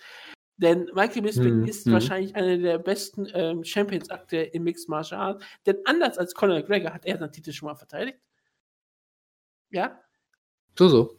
ich würde, Ähm, ich würde damit sogar sagen, Michael Bisping ist wahrscheinlich ein Kämpfer als Conor McGregor. Weil, und ein besserer Champion, weil er verteidigt seinen Titel. Absolut, ja. Und, und wenn es gegen Dan Henderson ist, das, das ist schon äh, äh, Damals legitimer Nummer 1 Herausforderer. laut der absolut, absolut, absolut. Also da, da kann man, denke ich, nichts weiter hinzufügen. Hast du nicht äh, gesehen, wie er aber- damals jemand mit den Ellbogen ausgenockt hat? Ich meine, ganz klar, Aber- das war sein Kampf davor. Wutke, Wutke, ich habe mal eine Frage an dich. Ich weiß nicht findest mehr, du- gegen wen das war. Findest du es denn richtig, dass der Champion sich nach dem Contender richten muss, wann der Kampf stattfindet? Wenn die UFC das verlangt, was will denn Michael Bisping tun? Was, was kann er sonst machen? Er kann nur, er ist in einer Lose-Lose-Situation. Entweder er muss warten auf den Contender oder er sucht sich jemanden aus, der nicht die Nummer 1 Herausforderer ist und macht sich dafür dann bereit, dass er sich äh, schwächere Herausforderungen stellt. Also Das du, du meinst, er, er, er könnte zum Beispiel natürlich auch sagen, hey, GSP ist nicht bereit und ich habe GSP natürlich ein Ultimatum gestellt, dass ich im Sommer spätestens kämpfen will. Und ich sehe, ich, ich würde natürlich dämlich aussehen, äh, wenn ich jetzt einfach trotzdem im September gegen kämpfe. Nein, die, die Ähm, wo- ist, du wo- verstehst ja nicht. Du verstehst wieder, sag nicht, wie Dinge Verstehe, verstehe. werden. Ja, Das ich, ich wird verstehe, verstehe viele Sachen nicht. Das wird Verstehe. einfach ignoriert werden, diese Aussage. Und damit, hat, damit ist das vergessen in der Geschichte. Darüber So, so. wird kein Mensch mehr drüber reden. Denn es geht ja darum, einen Kampf zu promoten, Jonas. Und der Kampf sollte eigentlich im Sommer stattfinden. Deswegen hat Michael Bisping diese Aussage getroffen. Jetzt, wenn Mhm, in Oktober mhm. oder so stattfindet, oder November soll es erst einmal stattfinden, in Mhm, New mhm. York, dann ähm, wird man halt diese Aussage aber vergessen. Genau wie John Jones und in der Comedy auch immer wieder ähm, sich treffen, um auch abzusprechen, was sie denn tun sollen. Was Ihre Promos zu worken, ja. Ja, klar. Ähm, Hm, Verstehe, das ist verstehe. halt, das ist halt Promotion, das ist kein Problem. Und ich meine, vor kurzem hat Dana White auch mal gesagt, er wird nie wieder ein Pay-Per-View mit John Jones Headline und er wird auf keinen Fall Danny Cormier gegen John Jones stellen, weil er kann John Jones nicht vertrauen und es wird ganz klar darüber gesprochen, dass Danny Cormier gegen John Jones kämpfen soll. Promotion. Tja. Ich weiß auch nicht. Ja, gut, also, also Und ich meine, es ist sonst niemand da im Middleweight. natürlich nicht. Also ich, ich, ich kann da auch nicht mit dir argumentieren weiter, weil du hast das schon so gut dargelegt, dass ich da, äh, da- dass ich da nichts mehr hinzufügen kann. Von daher ähm, bin ich durch mit der News-Ecke, tatsächlich. Du bist durch mit der Zusecke, dann kommen wir. Und auch sonst bin ich ziemlich durch gerade, aber das, ist, das hat nichts damit zu tun. Dann kommen wir einfach mal zum Serientäter für UFC 211. Ich bin dran und es ist ein Main-Card-Kampf. Und ich habe mich einfach mal entschieden, ja, nehmen wir mal Frank Ecker gegen Jair Rodriguez, nicht wahr? Ja, warum auch nicht? Ja, warum auch nicht? Bei dieser Karte kann man sehr viele Kämpfe nehmen. Ich habe mich auch mal zu diesem Kampf jetzt mal entschieden, äh, weil das wird, glaube ich, sehr äh, unterhaltsam werden, weil du, weil ich möchte sehen, wie du dich windest. Es, es, wär, es wäre deutlich unterhaltsamer, wenn Jojo dabei wäre. Ich weiß, nein, nein, es wäre nicht deutlich unterhaltsam, weil Jojo sagt, Geld. Bei dem musste ich gleich ein bisschen winnen. Aber ja, wir kommen zu UFC 211. Miosic gegen Dos Santos. Ich habe gehört, das ist ein Rematch.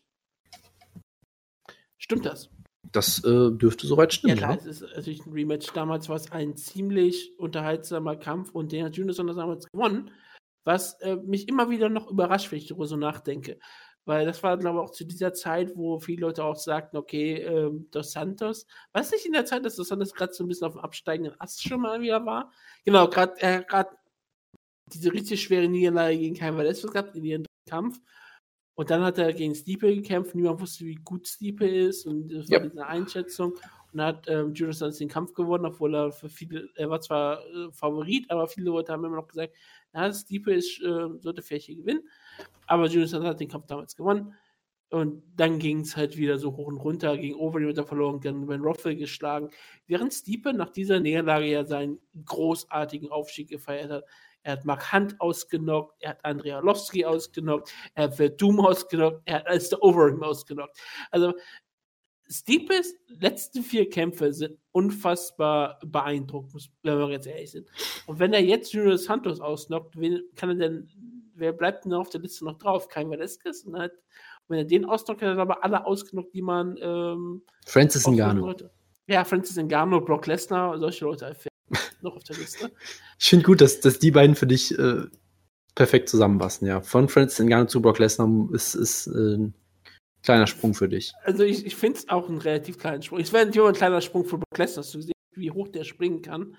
Aber ja, ähm, Verstehe, ist, verstehe. Ein, ich, ich freue mich ziemlich auf diesen Kampf. Ähm, es ist damit auch für mich völlig egal, wie der erste Kampf ablief oder was auch immer. Es, die, diesen Quantensprung, die Stiepe in jedem Kampf wieder zeigt, ist schon ziemlich beeindruckend.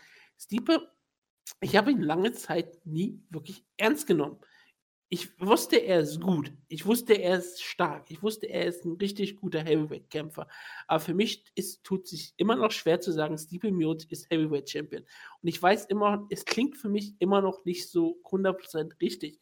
Ich weiß nicht warum. Ich weiß nicht, warum ich Stipe anschaue und nicht wirklich denke, er ist der beste Schwergewichtskämpfer aktuell. Und ich meine, man kann bei ihm sogar viele Argumente machen, dass er einer der besten Schwergewichtskämpfer aller Zeiten aktuell schon ist. Wie gesagt, diese Sieges Siegesserie, gerade in dieser Dominanz, okay, man kann von langer Kampf und am Ende hat er ihn dann ausgenockt, war ein Fünf-Runden-Kampf, aber ich meine, ich meine, Andrei innerhalb 50, 50 Sekunden auszunocken, gerade auf, auf den Höhepunkt, äh, den Andrei da war, wird Doom in der ersten Runde brutal äh, auszunocken.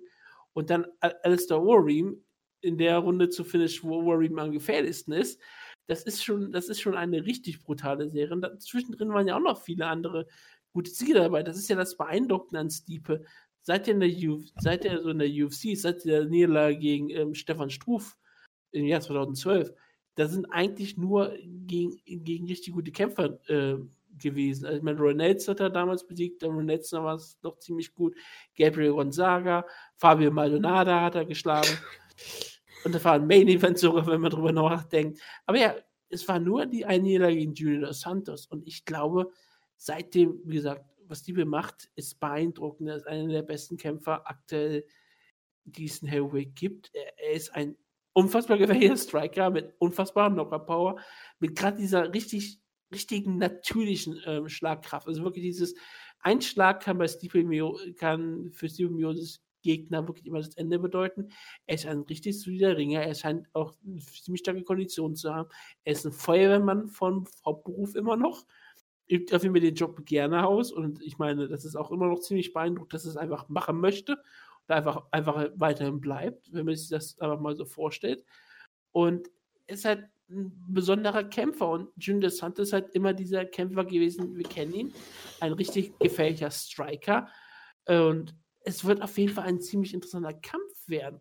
Denn ich vermute einfach mal, das ist ein Kampf, der diesen Stehen ausführt und beide sind eher dafür bekannt, ihre Fäuste sprechen zu lassen. Und ich bin durchaus gespannt, was es bringt. Junior Santos hätte ich vor langer Zeit keine Chance gegeben.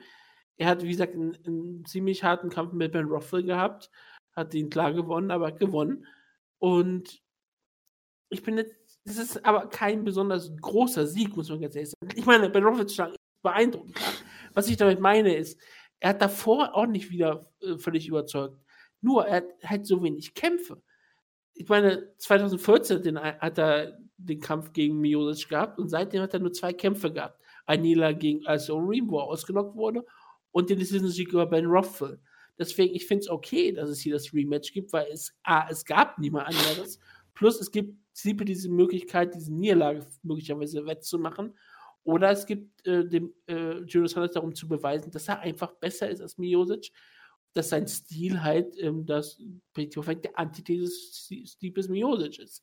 Und ich bin deswegen völlig gespannt auf diesen Kampf. Ich halte es durchaus für möglich, dass Julius Hunters hier diesen Kampf wieder gewinnen kann. Aber so wie Sleepy Miocic in den letzten Kämpfen aufgetreten ist, erwarte ich zwar, dass er vielleicht durchaus unter Probleme gerät und gerade Hunters sehr gefährlich ist, ohne jeden Zweifel. Aber Miosic hat bewiesen, dass wenn ein Gegner bei ihm Fehler macht, bestraft er sie aktuell perfekt. Und das macht für mich immer wieder ein Champion aus. Wenn du unter Probleme gerätst, dass du die richtigen, ähm, äh, die richtigen Mittel findest, die richtige Lösung findest für deine Probleme. Und falls ein Gegner einmal dir die Möglichkeit gibt, dass du ihn finisht und besiegst, dass du das ausnutzt. Und das macht Steve Miosic perfekt. Und das erwarte ich ja eigentlich. Ich erwarte, dass Junior Santos irgendwann in der ersten oder zweiten Runde Fehler machen wird und Steve Miosic ihn tatsächlich ähm, auslocken wird. Ich, ich glaube, diese Serie geht weiter. Ich sage, Steve besiegt Junior Santos per Knockout in der ersten oder zweiten Runde. Ich bin mir nicht sicher wann, aber er wird es tun. Und ich werde weiterhin beeindruckt sein, dass Steve Miosic Heavyweight Champion ist und dass er langsam in diese Riege von äh, besten Heavyweight-Kämpfer aller Zeiten aufgenommen werden muss. Glaubst du denn, dass er den Rekord bricht? Was ist eigentlich der Rekord? Äh, ich glaube drei, oder? Drei Titelverteidigungen wäre, glaube ich, der Rekord schon. Ja, und er hat jetzt. Dann hätte er zwei. Also wenn er jetzt hier gewinnt, hätte er zwei, ja. Es kommt natürlich darauf an, wenn er danach verteidigen würde. Gegen Alexei Oleinik. Möglich, klar. Ähm, kein kein Velasquez, Ben ja. Rothwell.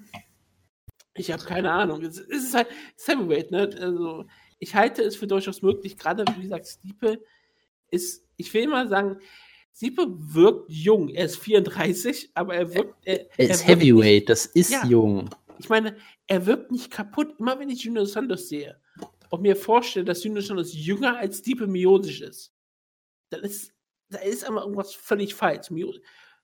Junior Dos Santos wirkt kaputt, fertig und als jemand, der in den nächsten zwei Jahren seine Karriere beenden soll, wenn ich bei Miocic denke, so wie du aussiehst, kannst du wirklich noch zehn Jahre in der Heavyweight Division kämpfen. Und das ist vielleicht sogar durchaus möglich. Also ich meine, er, er wirkt ganz anders. Er wirkt fitter, er wirkt äh, mental da, er wirkt auch körperlich ähm, einfach ähm, besser. Deswegen, ich erwarte eigentlich, dass Miosic vielleicht den Rekord auch brechen könnte. Aber vielleicht wird ihn ja auch Junior Saunders brechen. Einfach generell. Tja, also du hast ja jetzt schon sehr viel gesagt über den Kampf, von daher, ich, ich glaube, diese ganze Dynamik hast du schon eigentlich gut zusammengefasst. Ähm, was für mich halt so ein bisschen das Fragezeichen ist, ist halt äh, die Entwicklung von, von JDS, die ich echt noch nicht so ganz einschätzen kann. Ähm, weil es gab ja auch so ein bisschen dieses Narrativ, dass er quasi auf dem absteigenden Ast ist ähm, und quasi, äh, obwohl er den ersten Kampf ja gewonnen hat, eigentlich die schlechtere als irgendwie gefühlt mit der schlechteren Reputation rausgegangen ist als Ziepe. Weil man hat gesagt, Ziepe, ja gut, der hat sich ein bisschen zu sehr verausgabt, der wurde dann irgendwie müde, hat nicht, war, war jetzt nicht Veteran genug, um den Kampf dann zu Ende zu führen per Decision und so. Ähm, der war äh, klarer Außenseiter bei dem Kampf. Genau, und, und JDS äh, Ehemaliger äh, Champion. Genau, JDS hat sich halt mit Mühe und Not zurückgekämpft, hat wieder unfassbar viel eingesteckt und so. Äh, ist sicherlich auch alles richtig. Ähm, trotzdem äh, ist es halt schon, schon interessant, weil damals hat du halt das Gefühl, das war halt nach den Ken Velasquez-Kämpfen ja, glaube ich, auch noch, äh, dass du halt das Gefühl hast, oder, oder was dazwischen, ich muss gerade nachgucken. Ist ja auch egal, auf jeden Fall hast du generell das Gefühl, dass, dass JDS unfassbar verprügelt wird, gefühlt in jedem Kampf. Ähm, genau, das war nach dem dritten Ken Velasquez-Kampf. Ähm, Und dass er, durch, dass er irgendwie limitiert ist, weil Kevin Velasquez hat ihm ja die Limits aufgezeigt, ge gezeigt, okay, du kannst ihn am Käfig stellen, er hat unfassbar schlechte Defensive am Käfig. Ähm, und die Probleme schien er gegen Stiepe damals nicht wirklich gelöst zu haben.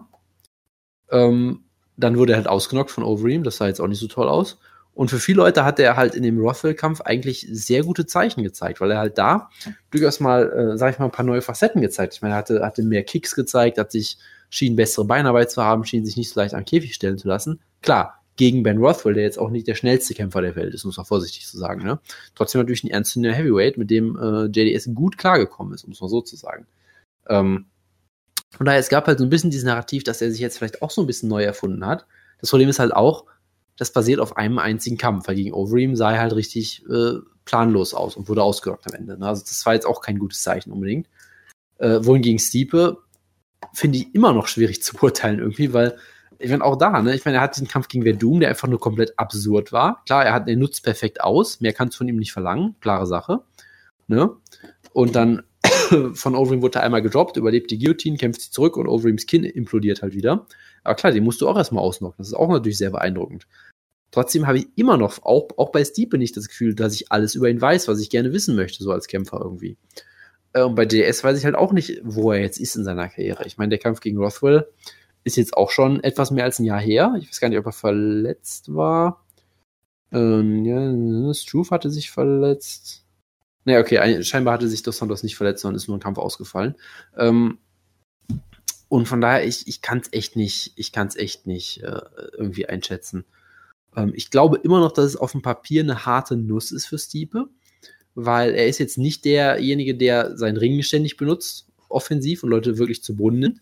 Und gegen JDS ist es auch sehr schwierig. Das schaffst du eigentlich wirklich nur, wenn du Ken Velasquez bist, glaube ich. Und selbst Ken Velasquez hat es ja auch größtenteils dadurch geschafft, dass er es halt geschafft hat, im Käfig zu stellen. Und dann konnte halt JDS entweder Takedowns verteidigen, dann musste er die Hände runternehmen und dann war halt äh, sein Kinn komplett offen. So, das war immer so ein bisschen das Problem. Und ich glaube halt nicht, dass Stipe diesen Gameplan durchbringen kann, diesen Ken Velasquez Gameplan. Das ist schon, glaube ich, Ken Velasquez der einzige Kämpfer auf der Welt, der so kämpfen kann. Ähm, deshalb, ich glaube, sie müssen ein Striking-Duell größtenteils führen. Und irgendwie sehe ich JDS da doch knapp vorne, weil ich glaube, er ist der etwas vielseitigere Striker.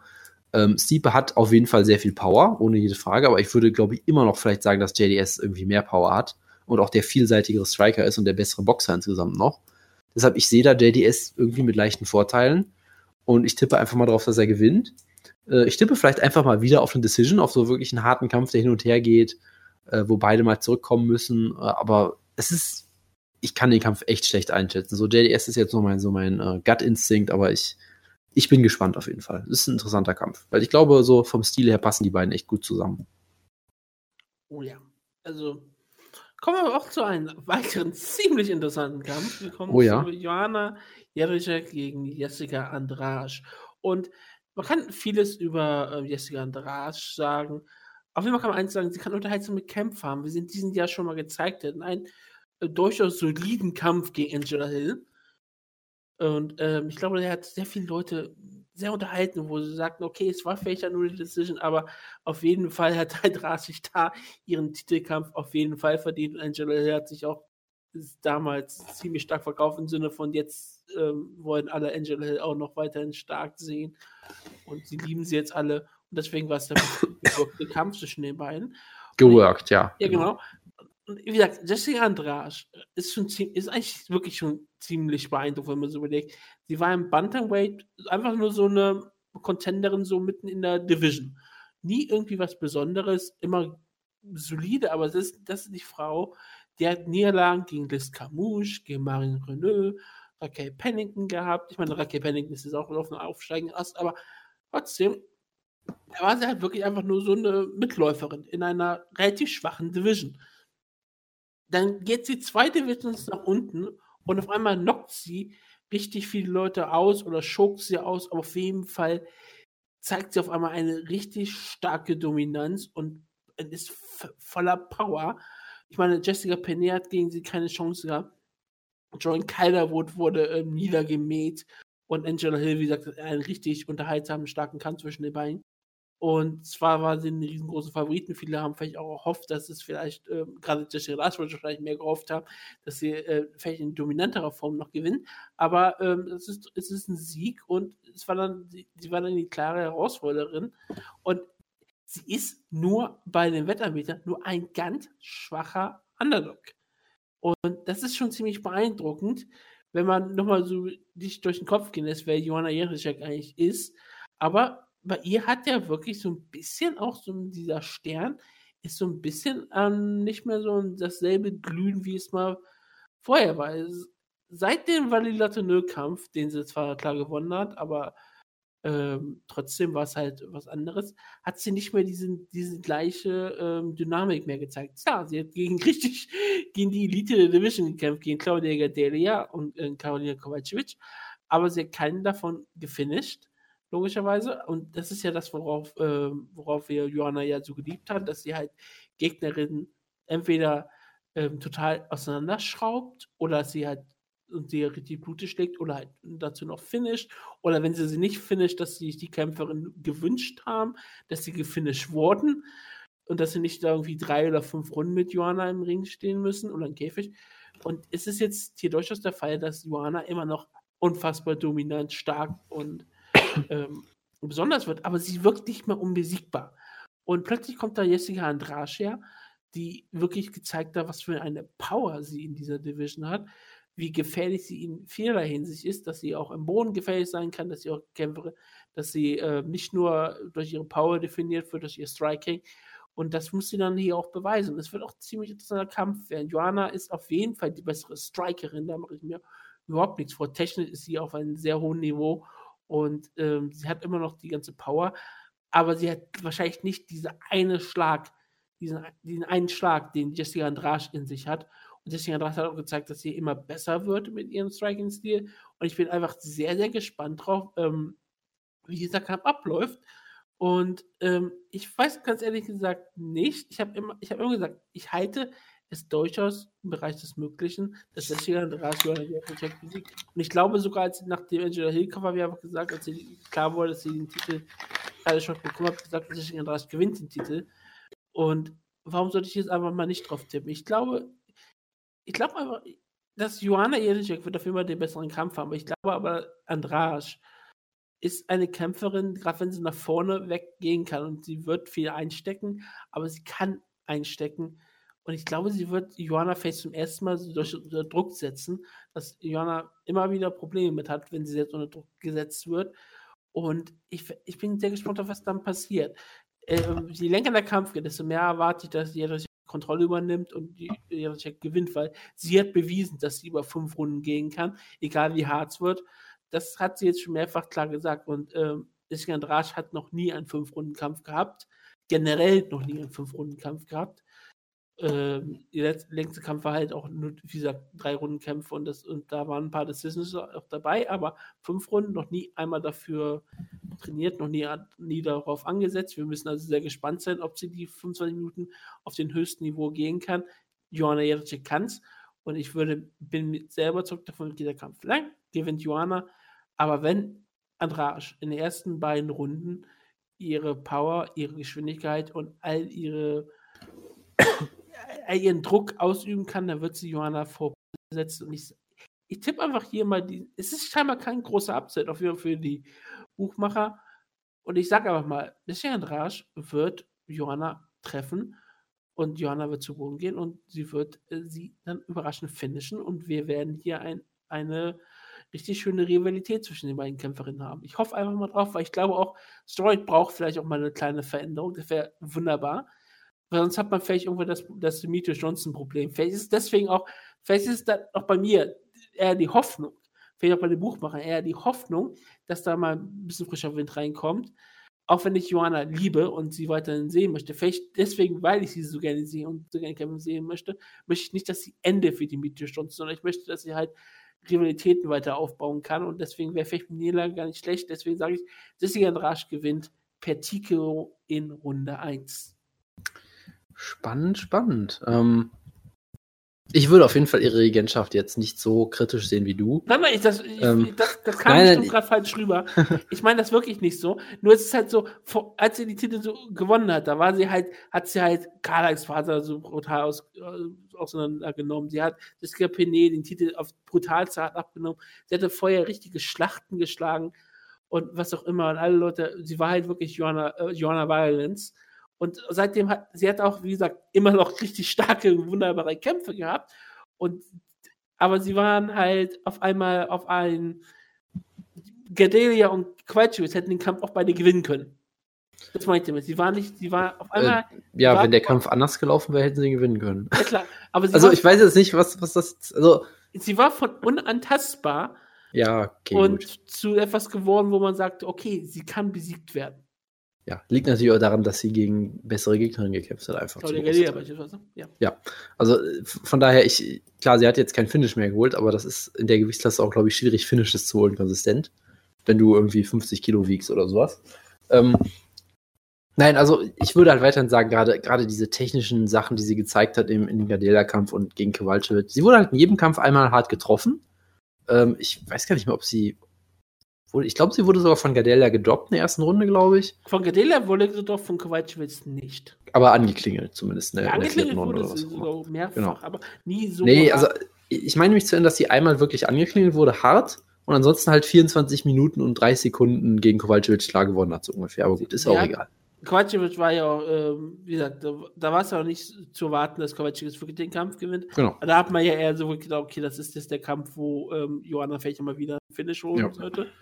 Und da hat Kovacic halt gezeigt, wie gut sie auch einstecken kann. Und Genau. man hat da auch gesehen, wie gut eigentlich Johanna eigentlich ist, weil sie hat diese wunderbare Technik ja eingesetzt, um Absolut, ja. um halt Carolina von sich zu halten und im Sinne von kein Risiko einzugehen. Ich meine, Carolina war, äh, Johanna jetzt war selten in Gefahr, hat aber deswegen nicht so dominiert. Und gerade nach dem Galea-Kampf, der halt wirklich auch hätte anders ablaufen können, wo Galea auch wirklich nah dran war, hier den Titel zu holen. Gut, okay, so, so kann man es sehen, das ist richtig. Ähm, Und- ein bisschen, bisschen klarer ausdrücken. ja, ja, nee, nee, passt schon. Also ich habe ja, ich habe mir ja schon gedacht, dass du sowas in der Art meinst. Es kam halt wirklich ein bisschen kritisch rüber. Aber gut. Das, das Ähm, ist, dass du mir das sagst. Ich, ich will wirklich nicht kritisch hier wirken oder so. Ich, ich liebe Johanna. Äh, Genau. Ähm, und was wollte ich denn jetzt noch sagen? Ähm, genau, also das ist auch so ein Kampf, der halt einfach von diesem ganzen Stil her unfassbar interessant ist, wo ich eindeutig das, das äh, Potenzial sehe, äh, dass es da einen Upset, einen Titelwechsel geben könnte. Weil, was du halt gesehen hast, Jana Redicek ist natürlich eine unfassbar gute Kickboxerin. Du hast zwei Sachen gesehen. Erstens, sie hat keine perfekte Defensive, sie kann erwischt werden, sie kann hart getroffen werden und dann wackelt sie auch durchaus mal. Ähm, und du weißt halt natürlich, du, du kannst sie unter Druck setzen und, und äh, sie unter Gefahr bringen. Ja? Wenn du halt äh, sehr physisch bist, sehr den Infight suchst, sie am Käfig versuchst zu stellen, Takedowns mit, mit äh, in den Clinch gehst, Takedowns suchst zu holen und so weiter und so fort. Ich meine, sie ist im Clinch natürlich auch unfassbar gut mit ihren Elbows und Knee-Strikes und so weiter, aber wenn du ihr den Kampf aufzwingen kannst, wenn du Druck machen kannst, ja, das hat Gadelia so, so gut gemacht, nur das Ding da halt war, Gardela kann es halt nicht über fünf Runden durchhalten. Sie kann es noch nicht mehr über zwei Runden durchhalten in diesem hohen, in dieser wirklich hohen Inten- Intensität, die du eben brauchst. Ähm, dann kannst du ihr gefährlich werden. Dann kannst du sie vielleicht auch, kannst vielleicht auch ein paar Takedowns holen.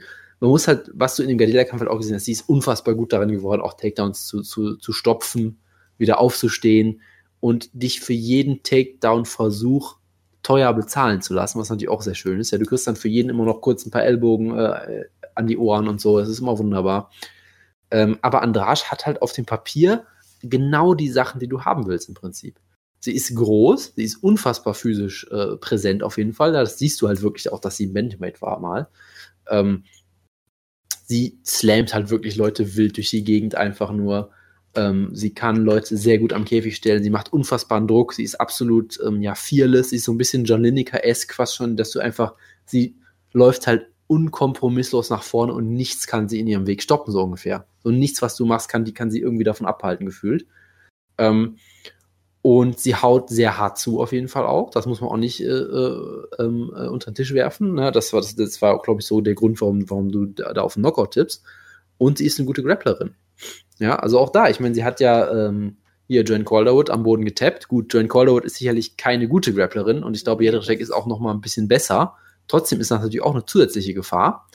Ähm, und ich meine, klar, Gadelia ist die beste Grapplerin, glaube ich, in der Division. Mit der hat Jedrzejczyk nie Submission-Probleme gehabt, aber die ist auch eine andere Art von Grapplerin. Ja, also vielleicht kann Andrasch ja sich eine Guillotine holen in einem Scramble oder sowas, wenn du wieder aufstehen willst. So solche Geschichten. Das ist durchaus eine gewisse Gefahr. Ähm, aber halt vor allem diese Aggression ist halt wahr. Also ich erinnere mich noch an diesen, an diesen ähm, Angela Hill-Kampf. Angela Hill ist auch eine sehr gute Muay Thai-Kämpferin. Eigentlich sehr gut in diesem Stick-and-Move-Stil. Ja, zeigt die ganze Zeit einen Jab, hat gute Beinarbeit, sorgt dafür, dass du sie nie stellen kannst und halt ein, zwei Schläge und sie ist wieder weg. Ein, zwei Schläge, sie ist wieder weg und du kannst sie nie wirklich stellen. Das ist eigentlich genau das, was Angela Hill am besten macht. Und das hat halt gegen Andrasch einfach null funktioniert. Also wirklich überhaupt nicht. Auf eine Art und Weise, die fast schon schockierend war. Ja, also ich habe auf Andrasch getippt mhm. damals, aber ich habe mir gedacht, hey, es könnte schwierig werden.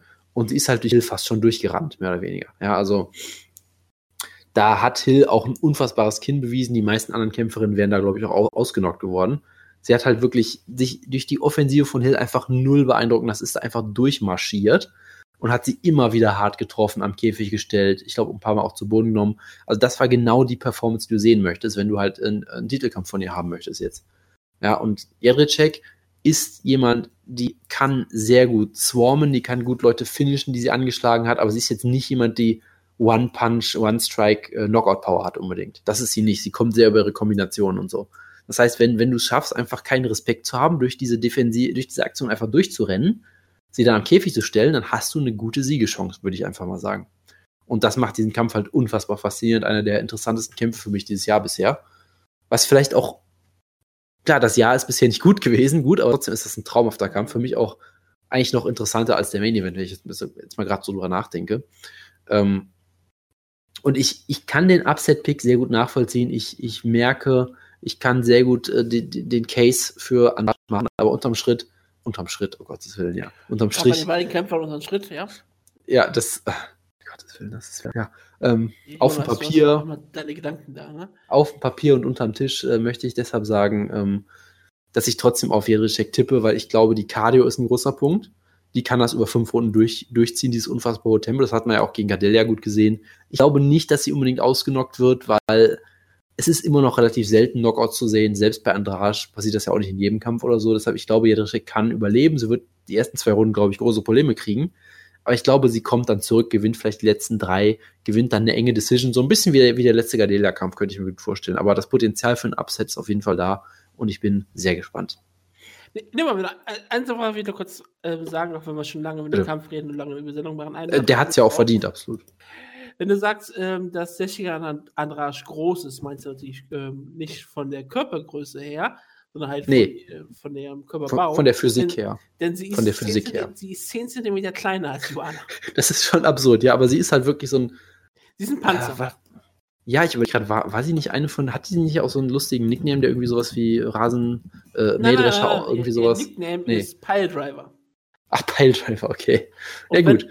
Also, äh, Bate Estata. Ist, ist, ist hm. Stata. Wenn du, davon, wenn du davon Lapide setzt, dann heißt es Tombstone Piledriver. Und dann wäre sie die beste pure Strikerin in der Dame. Ja, aber sie, sie, sie ist eine Ramme, das passt ja auch sehr gut. Ja, also, das stimmt schon, sie ist ziemlich klein, aber sie ist halt sehr Sie ist halt irgendwie Sean Shirk-esque. Dennis Siever-esque, würde ich eher sagen. Ja, okay, von mir ist auch das. Der, der Schokoladenpanzer im, ja. im Strawweight hier. Cut my life into pieces. Ja. Kommen wir zu einem Kampf, wo sich viele Leute drüber freuen werden. Und ich glaube, ich gebe hier einfach mal. Denn ich glaube, du kannst über den Kampf auch sehr ja. lange reden. Du kannst über viele Kämpfe sehr lange reden, wie mir gerade auffällt. Deswegen ja, bitte, ich dich, kann... bitte ich dich darum, nicht allzu lange über den Kampf zu reden, auch wenn es hart für dich wird. Damien fucking Meyer gegen Jorge Masvidal. Haben wir nicht einen Kampf übersprungen sogar gerade oder kommt der? Ich gehe über die Apology-Liste einfach. Ah, okay, kann, also, kann, also über, die, über die falsche Liste, ja gut. Damien Meyer gegen. Wir wissen nicht, gegen wie beim Pay-Per-View bisher die Anleitung. Eine absolut wunderbare Ansicht. Auch so ein Kampf, den ich nie erwartet hätte, noch so vor ein paar Jahren, weil George Masvidal war halt immer so der Also-Ran im, im Lightweight der immer alles Potenzial der Welt hat, aber es nie ganz auf die Reihe kriegt. Und der, Damien Meyer war. Der, der da 5000 Schüler. Und Damien Meyer war Middleweight. Und jetzt kämpfen die beiden Gegner. Das ist vollkommen absurd. Damien Meyer, ich habe bei ihm sehr große Befürchtungen, ähm, dass er der neue Jacare wird, der auch nie einen Titelshot kriegt. Also immerhin hatte er mal einen, aber okay. Ähm, obwohl er ihn mehr als verdient hätte. Jetzt längst schon. Die UFC mag ihn nicht als Champion, als Herausforderer, weil er halt keine Leute ausnockt. Deshalb möchte sie ihm off ganz offensichtlich keinen geben. Das ist sehr transparent und ist sehr äh, scheiße, aber gut. Ähm, und der halt im Welterweight einfach nur großartig ist. Er ist jetzt auch ein richtig, richtig körperlich großer und, und starker Kämpfer, was vielleicht im Middleweight immer so gefehlt hat für ihn, weil er da halt einfach nicht besonders groß war, glaube ich. Und jetzt hat er halt immer noch das, er hat, er hat jetzt Old Man Strengths wirklich mit seinen 39 Jahren, ja. Er wirkt aber wirklich komplett zeitlos und, und äh, ähm, äh, also das, ich weiß nicht, ich habe das Gefühl, dem mal könnte diesen Stil mit 87 auch noch gehen, so ungefähr, weil er halt einfach natürlich um diese wunderbaren Technik geht und äh, gerade am Boden, glaube ich, sehr, sehr wenig Energie äh, verbraucht überhaupt. Du noch. sagst, also, er könnte der Johnny Saint der UFC. der, ja, das, äh, das äh, äh, ist ein sehr interessanter Vergleich. Ähnlich gut auf der Matte, ja, ähnlich gutes Train, Chain Wrestling auf jeden Fall. Ähm, das, ist, das ist sicherlich ein, ein sehr guter Vergleich. Ähm, nee, aber ich meine, dieser Run, den er hat, ist unfassbar, ja. Ich meine, jetzt sechs Siege am Stück sind es, glaube ich. Ja, er hat Matt Brown siegt, er hat Gunnar Nelson am Boden einfach nur lächerlich gemacht. Gunnar Nelson, einen der besten Grappler der Division, hat er einfach besiegt mit seinen drei Moves, die er hat, so ungefähr. Weil dieses ganze Game von ihm ist halt auch noch so unfassbar simpel einfach nur. Er nimmt dich zu Boden, Halfguard, kommt, dann kommt der Pass in die Mount, dann holt er sich die Backmount, holt er sich vielleicht einen Rear Naked Choke, vielleicht gewinnt er per Decision. Es ist immer das Gleiche, was er macht, was halt auch nur zeigt, wie unfassbar gut er ist, weil die besten Grappler der Division einfach komplett hilflos gegen ihn sind. Es ist einfach nur großartig. Hat Carlos Condit einfach mal locker flockig in, äh, in, in, unter zwei Minuten getappt in seinem letzten Kampf. Es ist einfach nur hervorragend. Ähm, auch ein wirklich unterbewerteter Ringer, ja. Weil er hat natürlich nicht diesen explosiven Double Leg, aber er hat dieses unfassbar gute Chain Wrestling. Das heißt, wenn er einmal, also wenn, wenn du seinen ersten Shot äh, äh, äh stuffen kannst, aber dann nicht sofort weggehst, dann hast du im Prinzip verloren. Das ist fast schon so Ben Askren-esque irgendwie. Wenn er einmal es schafft, einfach nur sich ein Bein von dir oder irgendwas zu greifen, dann gehst du einfach Boden. Mehr oder weniger. Ist teilweise egal, wie schlecht die Shots vorbereitet sind. Sobald er einmal irgendwas an dir hat, was er greifen kann, dann hast du, glaube ich, fast keine Chance, um diesen Takedown zu stoppen. Und am Boden natürlich unfassbar gut. Er ist halt relativ konservativ immer noch als Grappler, jetzt nicht Hideo Tokoro, muss man vorsichtig zu sagen.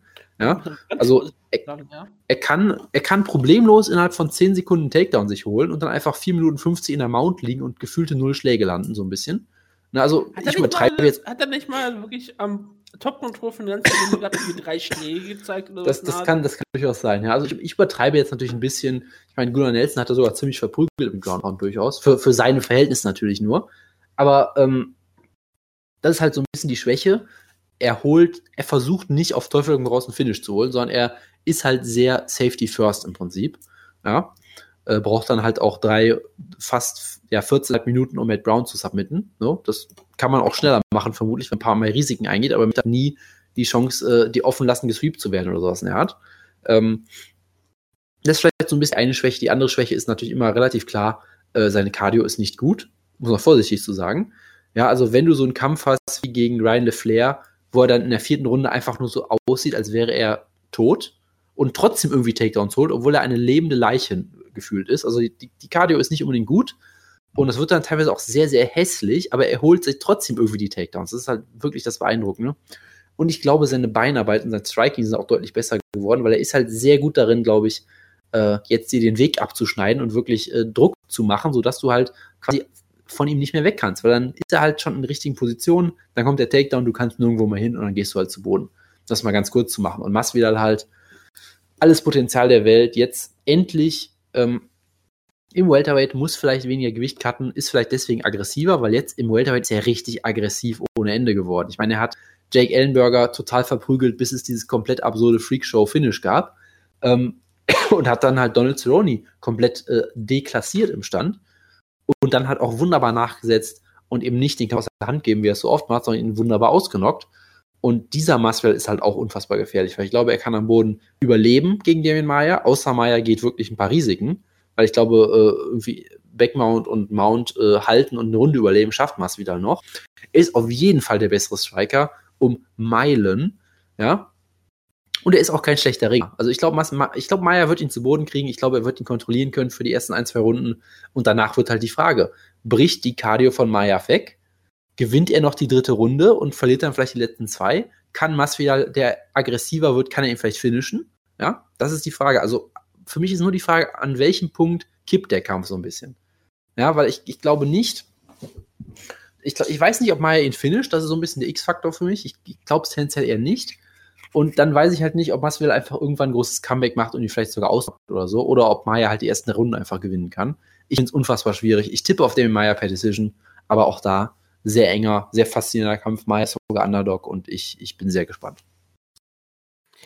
Ja, du, ähm, hat sich sehr gut dran gehalten. Er sagte, etwas kürzer fassen, das ist immer sehr schön. Glaube den Kampf aber auch durch das Verständnis, dass du halt gerne durchdrehst. Jetzt werde ich jetzt gar nicht mehr groß zu diesem Kampf. ähm, sondern ich glaube einfach, dass Damien Meyer immer noch ein so gefährlicher Kämpfer, so gefährlicher Kämpfer ist.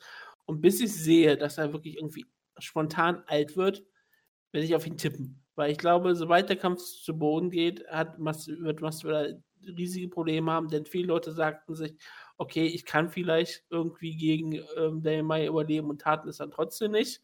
Ich, ich schaue zum Beispiel ähm, Leute an wie Matt Brown, einer der besten Grappler in der Welterweight Division, hatte gegen, ähm, hatte dagegen keine Chance und Gunnar Nelson hat überlebt, aber ähm, keine Chance gehabt. Und Leute wie Lecken sowieso nicht. Und ich glaube, wenn der Kampf stehen gehalten wird, hat Meyer auch schon bewiesen, wie gut er eigentlich jetzt schon geworden ist. Deswegen sage ich aber, mit dem Meyer gewinnt diese, diesen Kampf durch Decision. Kommen wir zum nächsten Kampf. Äh, da wird Jonas besonders viel drüber reden, deswegen fange ich mal ganz schnell mit an. Das ist auch der Serientäterkampf. Es ist Frank Edgar gegen Jair Rodriguez. El Pantera. Jemand, den wir hier alle äh, sehr, sehr mögen, bis auf Jojo. ich weiß ganz ehrlich gesagt nicht, warum Jojo ihn nicht mag. Ich glaube, ähm, der einzige Grund, warum ihn aktuell vielleicht nicht mögen könnte, ist, dass er damals gegen äh, Bruce Leroy, Alex Caceres im Main Event stand und nicht gerade die Leistung abgeliefert hat, von dem wir erwartet haben, was ja Rodriguez hätte zeigen sollen. Nee, es ist offensichtlich, warum er ihn nicht mag, weil es einen Hype gibt und Jojo hasst Hypes. Das ist richtig, ähm, das sollte man auch dazu sagen.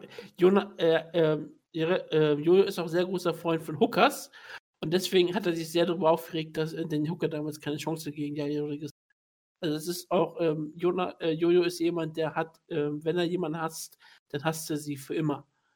Und ja, Rodriguez hat, wie gesagt, auch vor kurzem den größten Sieg seiner Karriere gefeiert, als er die Leiche von BJ Penn äh, besiegt hat, die wieder mal zum Leben erweckt wurde. Das war beeindruckend, aber es ist halt BJ Penn im Jahr 2017. Was, was sagt das eigentlich aus? Nicht besonders viel.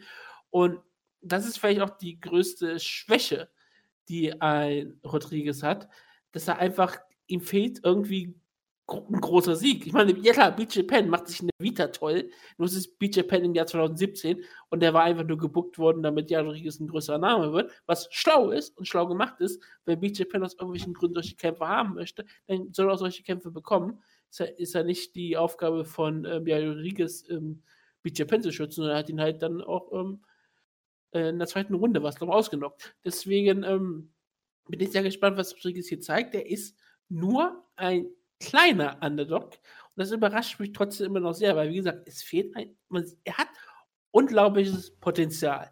Ohne jeden Zweifel. Rodriguez ist ein richtig guter Kämpfer und ich finde es auch durchaus in Ordnung, dass er jetzt hier mal richtig getestet wird mit dem Kampf gegen Frankie Edgar.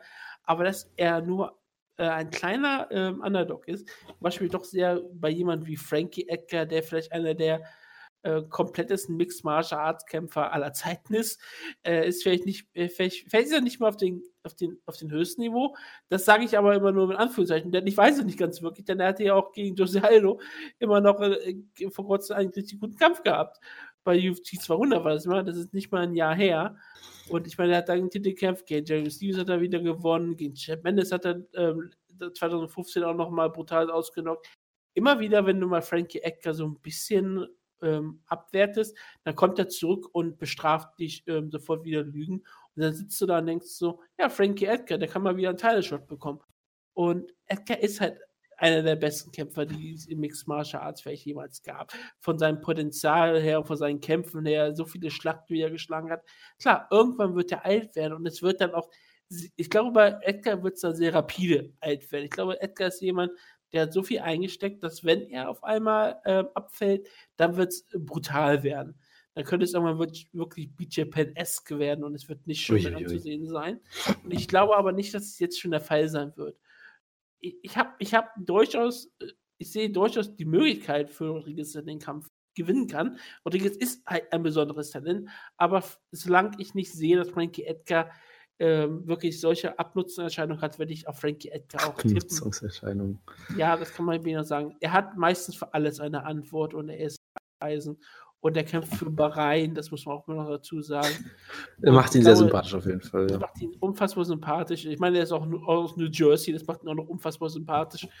Und er ist halt einer der perfekten Kämpfer.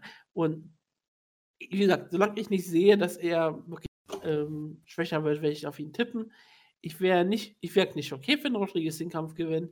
Aber ich erwarte eher, dass Rodriguez sich hier ein richtig gutes Duell mit ihm liefern wird. Verliert, aber eigentlich wird sein Stern ähm, damit noch weiter wachsen. Sein Stern wird an der Niederlage gegen Frankie Ecker noch weiter wachsen, weil er Frankie Edgar vor eine schwere Herausforderung stellt, aber am Ende gewinnt Edgar, weil Frankie Edgar eigentlich immer gewinnt.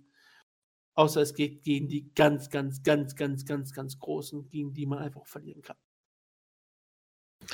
Also es gibt ja durchaus diese These, dass äh, der Abstieg von Frankie schon begonnen hat. In dem Sinne, dass er halt nicht rapide abgefallen ist, sondern eben, dass er schon seit Jahren vielleicht äh, etwas älter wird. Das halt dadurch kompensiert hat, dass er Sachen jetzt anders macht. Dass er zum Beispiel weniger, sagen wir mal, rumhopst wie früher. Früher war er jemand, der sehr einfach sich die ganze Zeit permanent bewegt. Und jetzt ist er jemand, der durchaus ähm, effizienter geworden ist, was diese, diese ganze Bewegung und Beinarbeit angeht und so weiter. Er ist auch mehr so zu einem Top-Control-Grappler geworden, was er früher zum Beispiel auch nie war. Also es gibt durchaus dieses Argument, dass er schon langsamer geworden ist und dass er seinen Stil schon dementsprechend geändert hat. Strength. Bitte? Und gegen Chapman zeigt der Old Man Strength. Ja, auf jeden Fall. Also das kann man nicht so festhalten.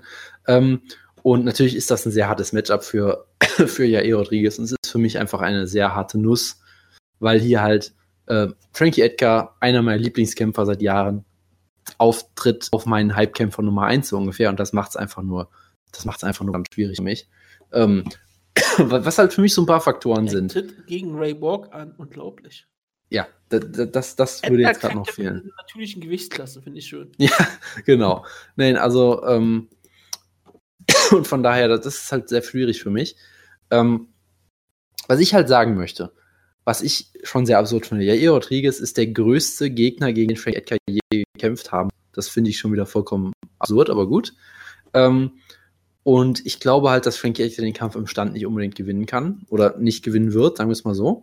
Weil ich glaube halt ja, ihr ist so kreativ, er ist so unfassbar schnell, er ist so aktiv vor allem auch, weil er zeigt ja halt einfach, ich meine, hast du in dem Kampf gegen Bruce Leroy gesehen, er hat über fünf Runden diese absurden Aktionen gezeigt. Jede Aktion Spinning Backkicken ist einfach nicht müde geworden. Das ist vollkommen absurd, diese Cardio, die der Typ hat. Ähm, Ja, und Bruce Lee hat den Kampf fast gewonnen bei Punktrichter. ja die, weil die halt auch besoffen waren. Aber ich will es nur mal sagen, also das, das kann sich auch rächen. Gut.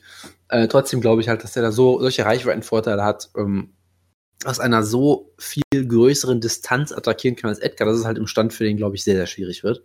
Ähm, dann ist halt die Frage, wie sieht es mit Takedowns aus? Das ist bei Jair Rodriguez, ich weiß gar nicht, wer hat, wer hat ihn mal zu Boden genommen? Mir fällt spontan niemand ein. Das muss natürlich nicht heißen, dass er perfektes Ringen hat, sondern vielleicht einfach nur, dass er halt nicht gegen entsprechende Leute gekämpft hat. Rodriguez. Jojo würde jetzt hier sofort Darren Elkins in, in den Raum werfen, natürlich.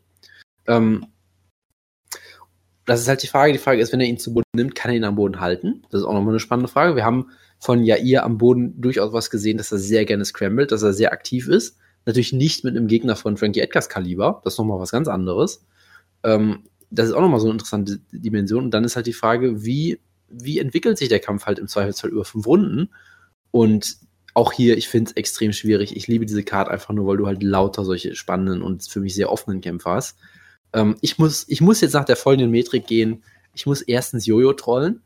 Zweitens weiß ich schon, dass Patrick Ryman auf, ähm, auf, auf Rodriguez getippt hat. Deshalb muss ich das natürlich sowieso machen. Und ich muss mich im Serientäter so ein bisschen differenzieren. Deshalb sage ich, Rodriguez gewinnt per Decision, aber extrem hart. Es würde mich natürlich null schockieren, wenn Edgar ihn klar besiegt oder so, aber ich, ich äh, tippe mal auf den kleinen Underdog hier. Ich trage es ein. Ich trage bei Jojo auch schon mal Edgar ein. Das ist, glaube ich, ein sicherer Tipp, ja. Ähm, dann kommen wir zum nächsten Kampf und das ist der letzte Kampf, auf der Main Card und ich gebe dir maximal zwei Minuten über Henry Cejudo und Ja, Henry Cejudo gegen Sergio Pettis ist ein interessanter Kampf, der, glaube ich, für Pettis viel zu früh kommt. Ich meine, Sergio Pettis hat halt das große Problem, dass er der Bruder seines Bruders ist und dementsprechend Hype gekriegt hat, der nicht ganz gerechtfertigt ist bei ihm bisher. Tattoos. Ähm, ja, das, das auch. Der hat, glaube ich, auch von seinem Bruder sogar geerbt. Mir, glaube ich, so mehr oder weniger das Gleiche. Es ist, ähm, ja, ist ja ein, ähm, ein, ein Geburtsmerkmal. Nein, ich, ich meine nicht zu erinnern, dass das irgendwie ihr Vater ist, der ermordet wurde oder so. Das macht es dann e, etwas unspaßiger, sich über das Tattoo lustig zu machen, aber gut. Äh, es, es, macht, es, es macht sich unspaßiger zu machen, äh, was das Tattoo bedeutet, aber nicht, wie es aussieht. Ja, gut, das ist ein guter Punkt. Ähm, er hat sich jetzt auf jeden Fall gefangen nach seinem äh, bisher äh, schwierigen äh, UFC-Rekord, wo er äh, auch ein paar Mal gedroppt wurde, einmal ausgenockt wurde. Er hat jetzt Siege, ich meine, über John Moraga, den klar deklassiert eigentlich, Chris Kiladis und den besten UFC-Titel-Herausforderer aller Zeiten, Chris Carriaso. Ähm, und jetzt haben wir halt wieder das Problem, das ist Flyweight, das heißt, er kriegt jetzt sofort den drittbesten Flyweight in der UFC oder so vorgesetzt, im schlechtesten Fall und hat halt wieder null Zeit, sich zu entwickeln. Und das, glaube ich, wird hier fatal für ihn werden. Ich glaube, er ist ein technisch sehr guter Striker. Ihm fehlt so ein bisschen die Power noch natürlich noch. Ihm fehlt das Kinn so ein bisschen scheinbar. Ähm, er kann damit sicherlich viele Leute besiegen, ist ja auch ein solider Grappler, kann alles ziemlich gut. Aber Cejudo hat halt in dem Kampf gegen Benavides für mich gezeigt, dass er zur Elite gehört. Mehr als in jedem Kampf zuvor von ihm, den er für viele Leute auch gewonnen hat gegen Benavides. Größtenteils im Striking. Ähm, und er hat das Ringen. Ich glaube, damit kann er Pettis nach, Belieben mehr oder weniger zu Boden nehmen. Äh, ich weiß nicht, ob er es machen will, weil Pettis hat immer noch eine gute Guard, aber trotzdem. Und ich glaube, Cejudo ist halt auch ein richtig guter Boxer mittlerweile geworden, der, wie gesagt, im Stand mit Benavides mitgehalten hat. Ähm, und von daher, ich glaube, ähm, dass das für Pettis eine ganz schwierige Nummer wird. Und ich glaube, er wird hier kein Land sehen. Und äh, im Stand kann er auf Distanz mithalten. Er wird in, in der Boxdistanz, glaube ich, Probleme kriegen und wird, glaube ich, zu Boden genommen und verliert eine Decision. Gut, da hast du dich halt fast dran gehalten.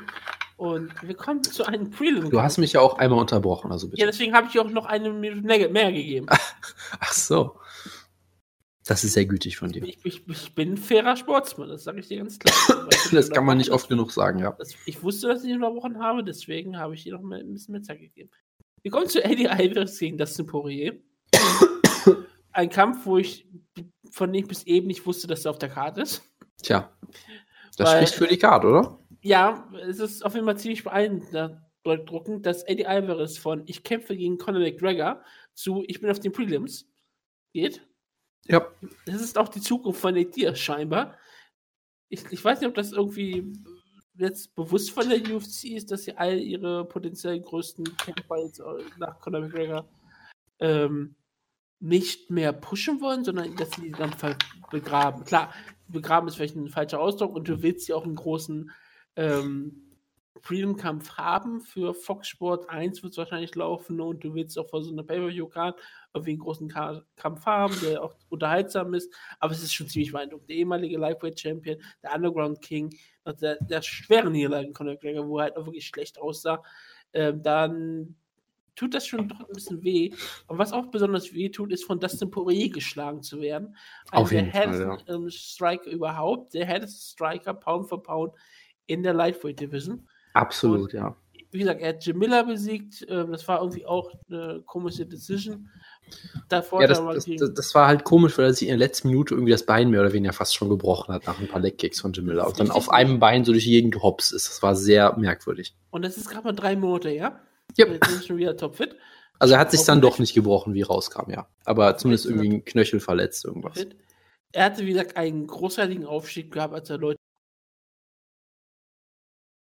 Und dann wurde er brutal von Michael Johnson gestoppt. Jupp. Das kann aber durchaus mal passieren. Michael Johnson ist ein ziemlich exklusiver Kämpfer, von dem kann man mal ausgenockt werden, ohne dass es irgendwie in irgendeiner Form eine Schande ist, oder dass es irgendwie was verändern muss. Man muss halt aufpassen bei solchen Kämpfern und das kann jedem mal passieren. Deswegen ähm, will ich Dustin Poirier jetzt nicht schlechter reden. Das ähm, ist keine Schande. Jamila, wie gesagt, dann trotzdem besiegt. Jetzt gegen Eddie Alvarez. Das zeigt aber auch, wie die UFC Dustin Poirier einschätzt. A, sie schätzen ihn ein als jemand, der unterhaltsame Kämpfer haben kann. Deswegen ist er hier. Aber auch für jemanden, dass sie weiterhin glaube eher glauben, dass Eddie Alvarez hier einen Aufbaukampf bekommt. Nicht einen Aufbaukampf im Sinne von, wir gehen hier einen einfachen Kampf, weil man kann niemanden einen leichten Kampf geben in der Lightweight Division auf diesem Niveau, sondern aber ein, man gibt Eddie Alvarez einen Kampf, wo er durchaus wahrscheinlich eher erwartet wird, dass er gewinnen kann als immer Lightweight Champion und dass er halt einen spektakulären, guten Sieg einfahren kann. Gleichzeitig ist es auch wie wieder ein Kampf, wo die äh, Buchmacher fast sagen, dass es ein Pick im Kampf ist. Es ist, es ist sogar ein Pick im Kampf, wie ich gerade sogar sehe. Also, ähm, es ist schon interessant, wie gesagt, von Eddie Alvarez, von jemandem, der sich zum Champion hochgekämpft hat, auf die auf interessante Art und Weise bis Bitte Schissens hat den Titel verdient, dann hat er Rafael dos Anjos brutal ausgenockt, äh, auf den höchsten, auf den höchsten Punkt seiner Karriere und dann hat ein Conor McGregor äh, so ähm, abgezogen, dass er jetzt nicht einmal Favorit gegen Dustin Poirier ist. Und ich glaube, das sagt eigentlich schon alles aus. Ich liebe Dustin Poirier. Äh, ich, ich, mag ihn total gerne. Für mich ändert, ändert ähm, nichts daran, dass ich trotzdem nicht, nicht auf ihn tippen werde. Ich, ich mag Dustin Poirier total gerne. Ich würde gerne sehen, dass er gewinnt, aber ich erwarte es hier. Ähm, nach, die Geister, die der Conor McGregor-Kampf vielleicht vorgerufen hat, jetzt wieder vertreibt. Und ich sage, Eddie Alvarez ähm, gewinnt hier und ist wieder nah dran, sich äh, einen Title zu verdienen.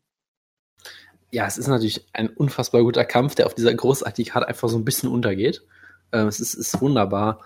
Ich meine, äh, das sind, äh, das sind Ortiz. Das sind Poirier haben wir alle, haben wir im Prinzip alles gesagt. Unfassbar unterhaltsam. Unfassbar ist das so. Das Ortiz ist eben schlaghaft. Ich das ist schlecht. Nicht, oder? Ähm, das wäre schlecht, weil er gerade erst verloren hat. Ähm, ja, das ist, das ist nicht das Ortiz, sondern es ist äh, Brian Ortega. Ja, gut. Kann man ja mal verwechseln. Ja, ja klar, beides Gracies. Haben absolut nichts gemeinsam, aber gut. Ähm, ich das, weiß auch nicht, warum ich jetzt das Brian Ortega mit das sind habe. Beide Offensiv. Latinos, Entschuldigung, beides Latinos, die kann man mal verwechseln. Offensiv, unfassbar unterhaltsam, unfassbar gut, unfassbar gefährlich, wunderbarer Puncher natürlich. Defensiv wird er immer Lücken haben.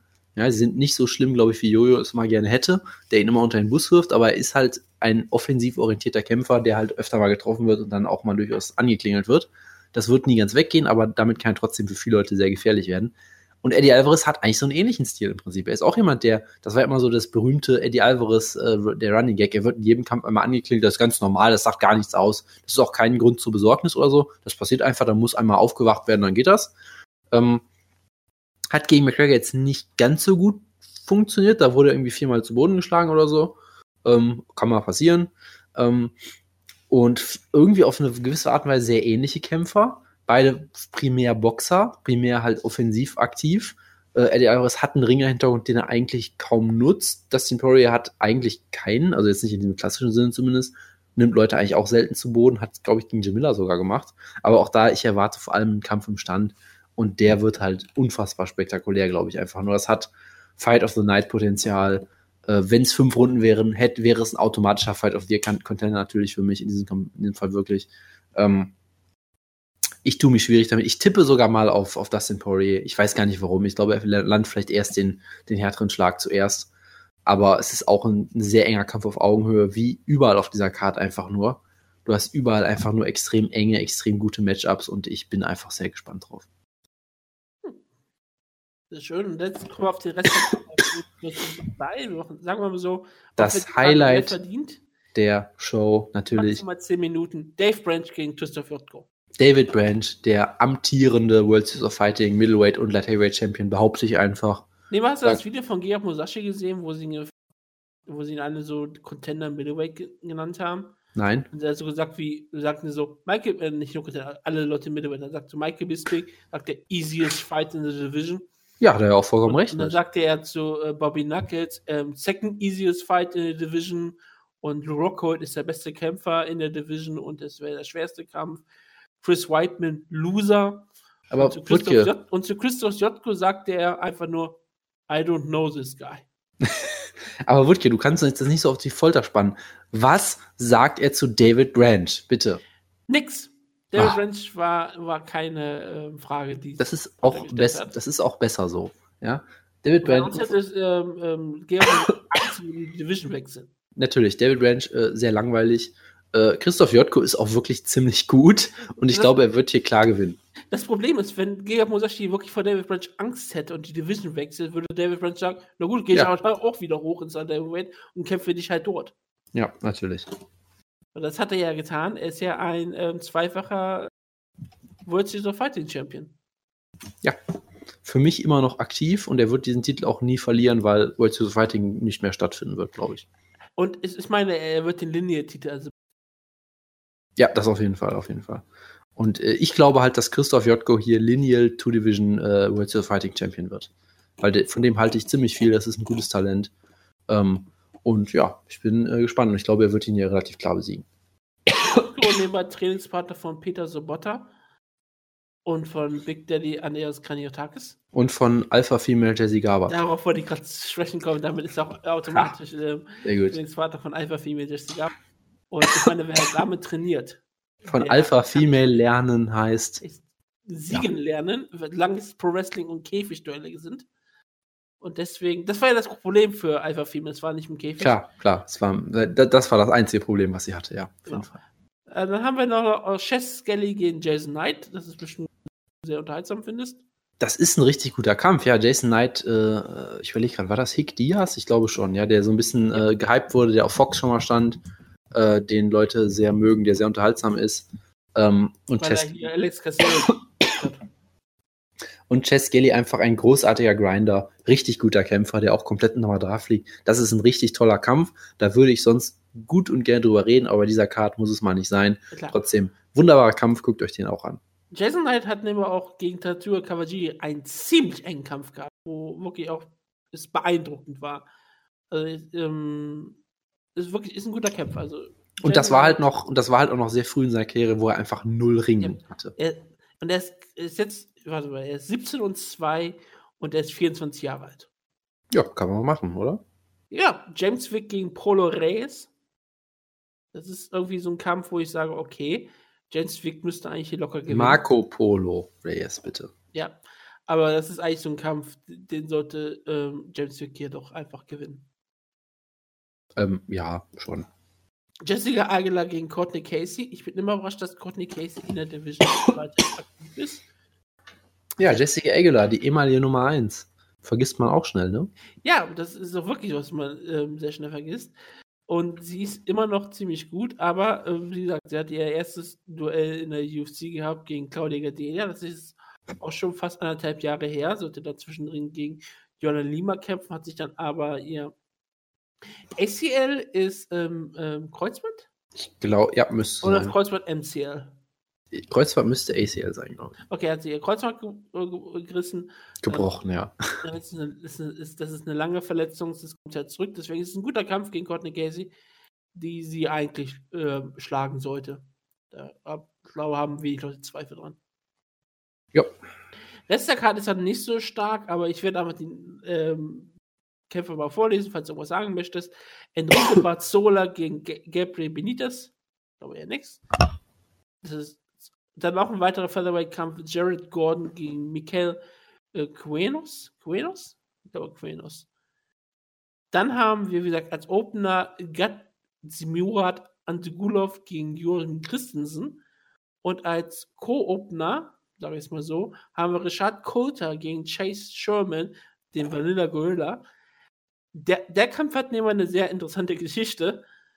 Ist das so? Ja, dieser Kampf, soll, Chase Sherman sollte nie auf dieser Karte stehen, genauso wie Rashad Coulter. Sherman ist eingesprungen für jemanden, den du besonders schätzt. Ja. Für Jaris Danjo. Ah, ah, okay. Jaris Danjo sollte aber auch nicht gegen Rashad Coulter ankämpfen, sondern sollte damals gegen Dimitri Pozer, äh, antreten. Natürlich. Und der, äh, dann hat sich dann verletzt und dann sollte Sherman gegen ihn antreten. Dann hat einfach äh, Dimitri gesagt, gegen den kämpfe ich nicht und ist aus dem Kampf rausgegangen. Jetzt haben wir halt äh, Chase Sherman gegen Coulter. Und keinen Jahreslandkampf. Ja, das ist äh, faszinierend. Ja, ich wollte nur mal drauf eingehen, weil ich das, weil ich die Geschichte dahinter sehr interessant fand. Gut. So, dann sind wir jetzt auch am Ende endlich angekommen. Das war eine relativ lange Ausgabe von zwei Stunden. Da hat jetzt Pius nicht durchgehalten. Und ich sage aber ganz ehrlich, ich bedanke mich bei dir, Jonas. Ach, immer gerne. Ich bedanke mich beim Jojo zum Anrufen. Ich bedanke mich für unsere Live-Zuhörerinnen, gerade Pius und Goldberg hier aktuell groß dabei. Und auch alle anderen, die den Podcast gehört haben. Ich hoffe, ihr habt äh, die Pause genossen. Wir sind jetzt wieder etwas regelmäßiger da, weil es wieder Shows gibt. Ich glaube, nächste Woche haben wir dann auch eine Bellator-Card zu besprechen, nämlich das Debüt des Roten Königs. In, in Bellator äh, steht an, das müssen wir dann, ich, previewen. Der Kampf gegen ähm, Paul Daly und Mikey Page gegen Derek Anderson. Eine wunderbare Card. Und ähm, ich glaube, gibt es auch eine andere UFC-Show dann auch, die wir previewen müssen? Nein, wir haben nur ein Preview auf Bellator.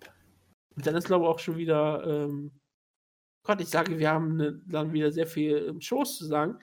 Wir haben da eigentlich auch wieder, könnten dann schon wieder eine Pause machen. Fast schon. Tja. Die nächste, ist ist, die nächste UFC-Card ist erst Ende des Monats, am 28.05. und zwar Gustafsson gegen Glauber Texera. Aber naja, wir werden es ja dann sehen. Ich bedanke mich fürs Zuhören und ich sage dann Tschüss, bis nächste Woche. Ja, ciao, ciao.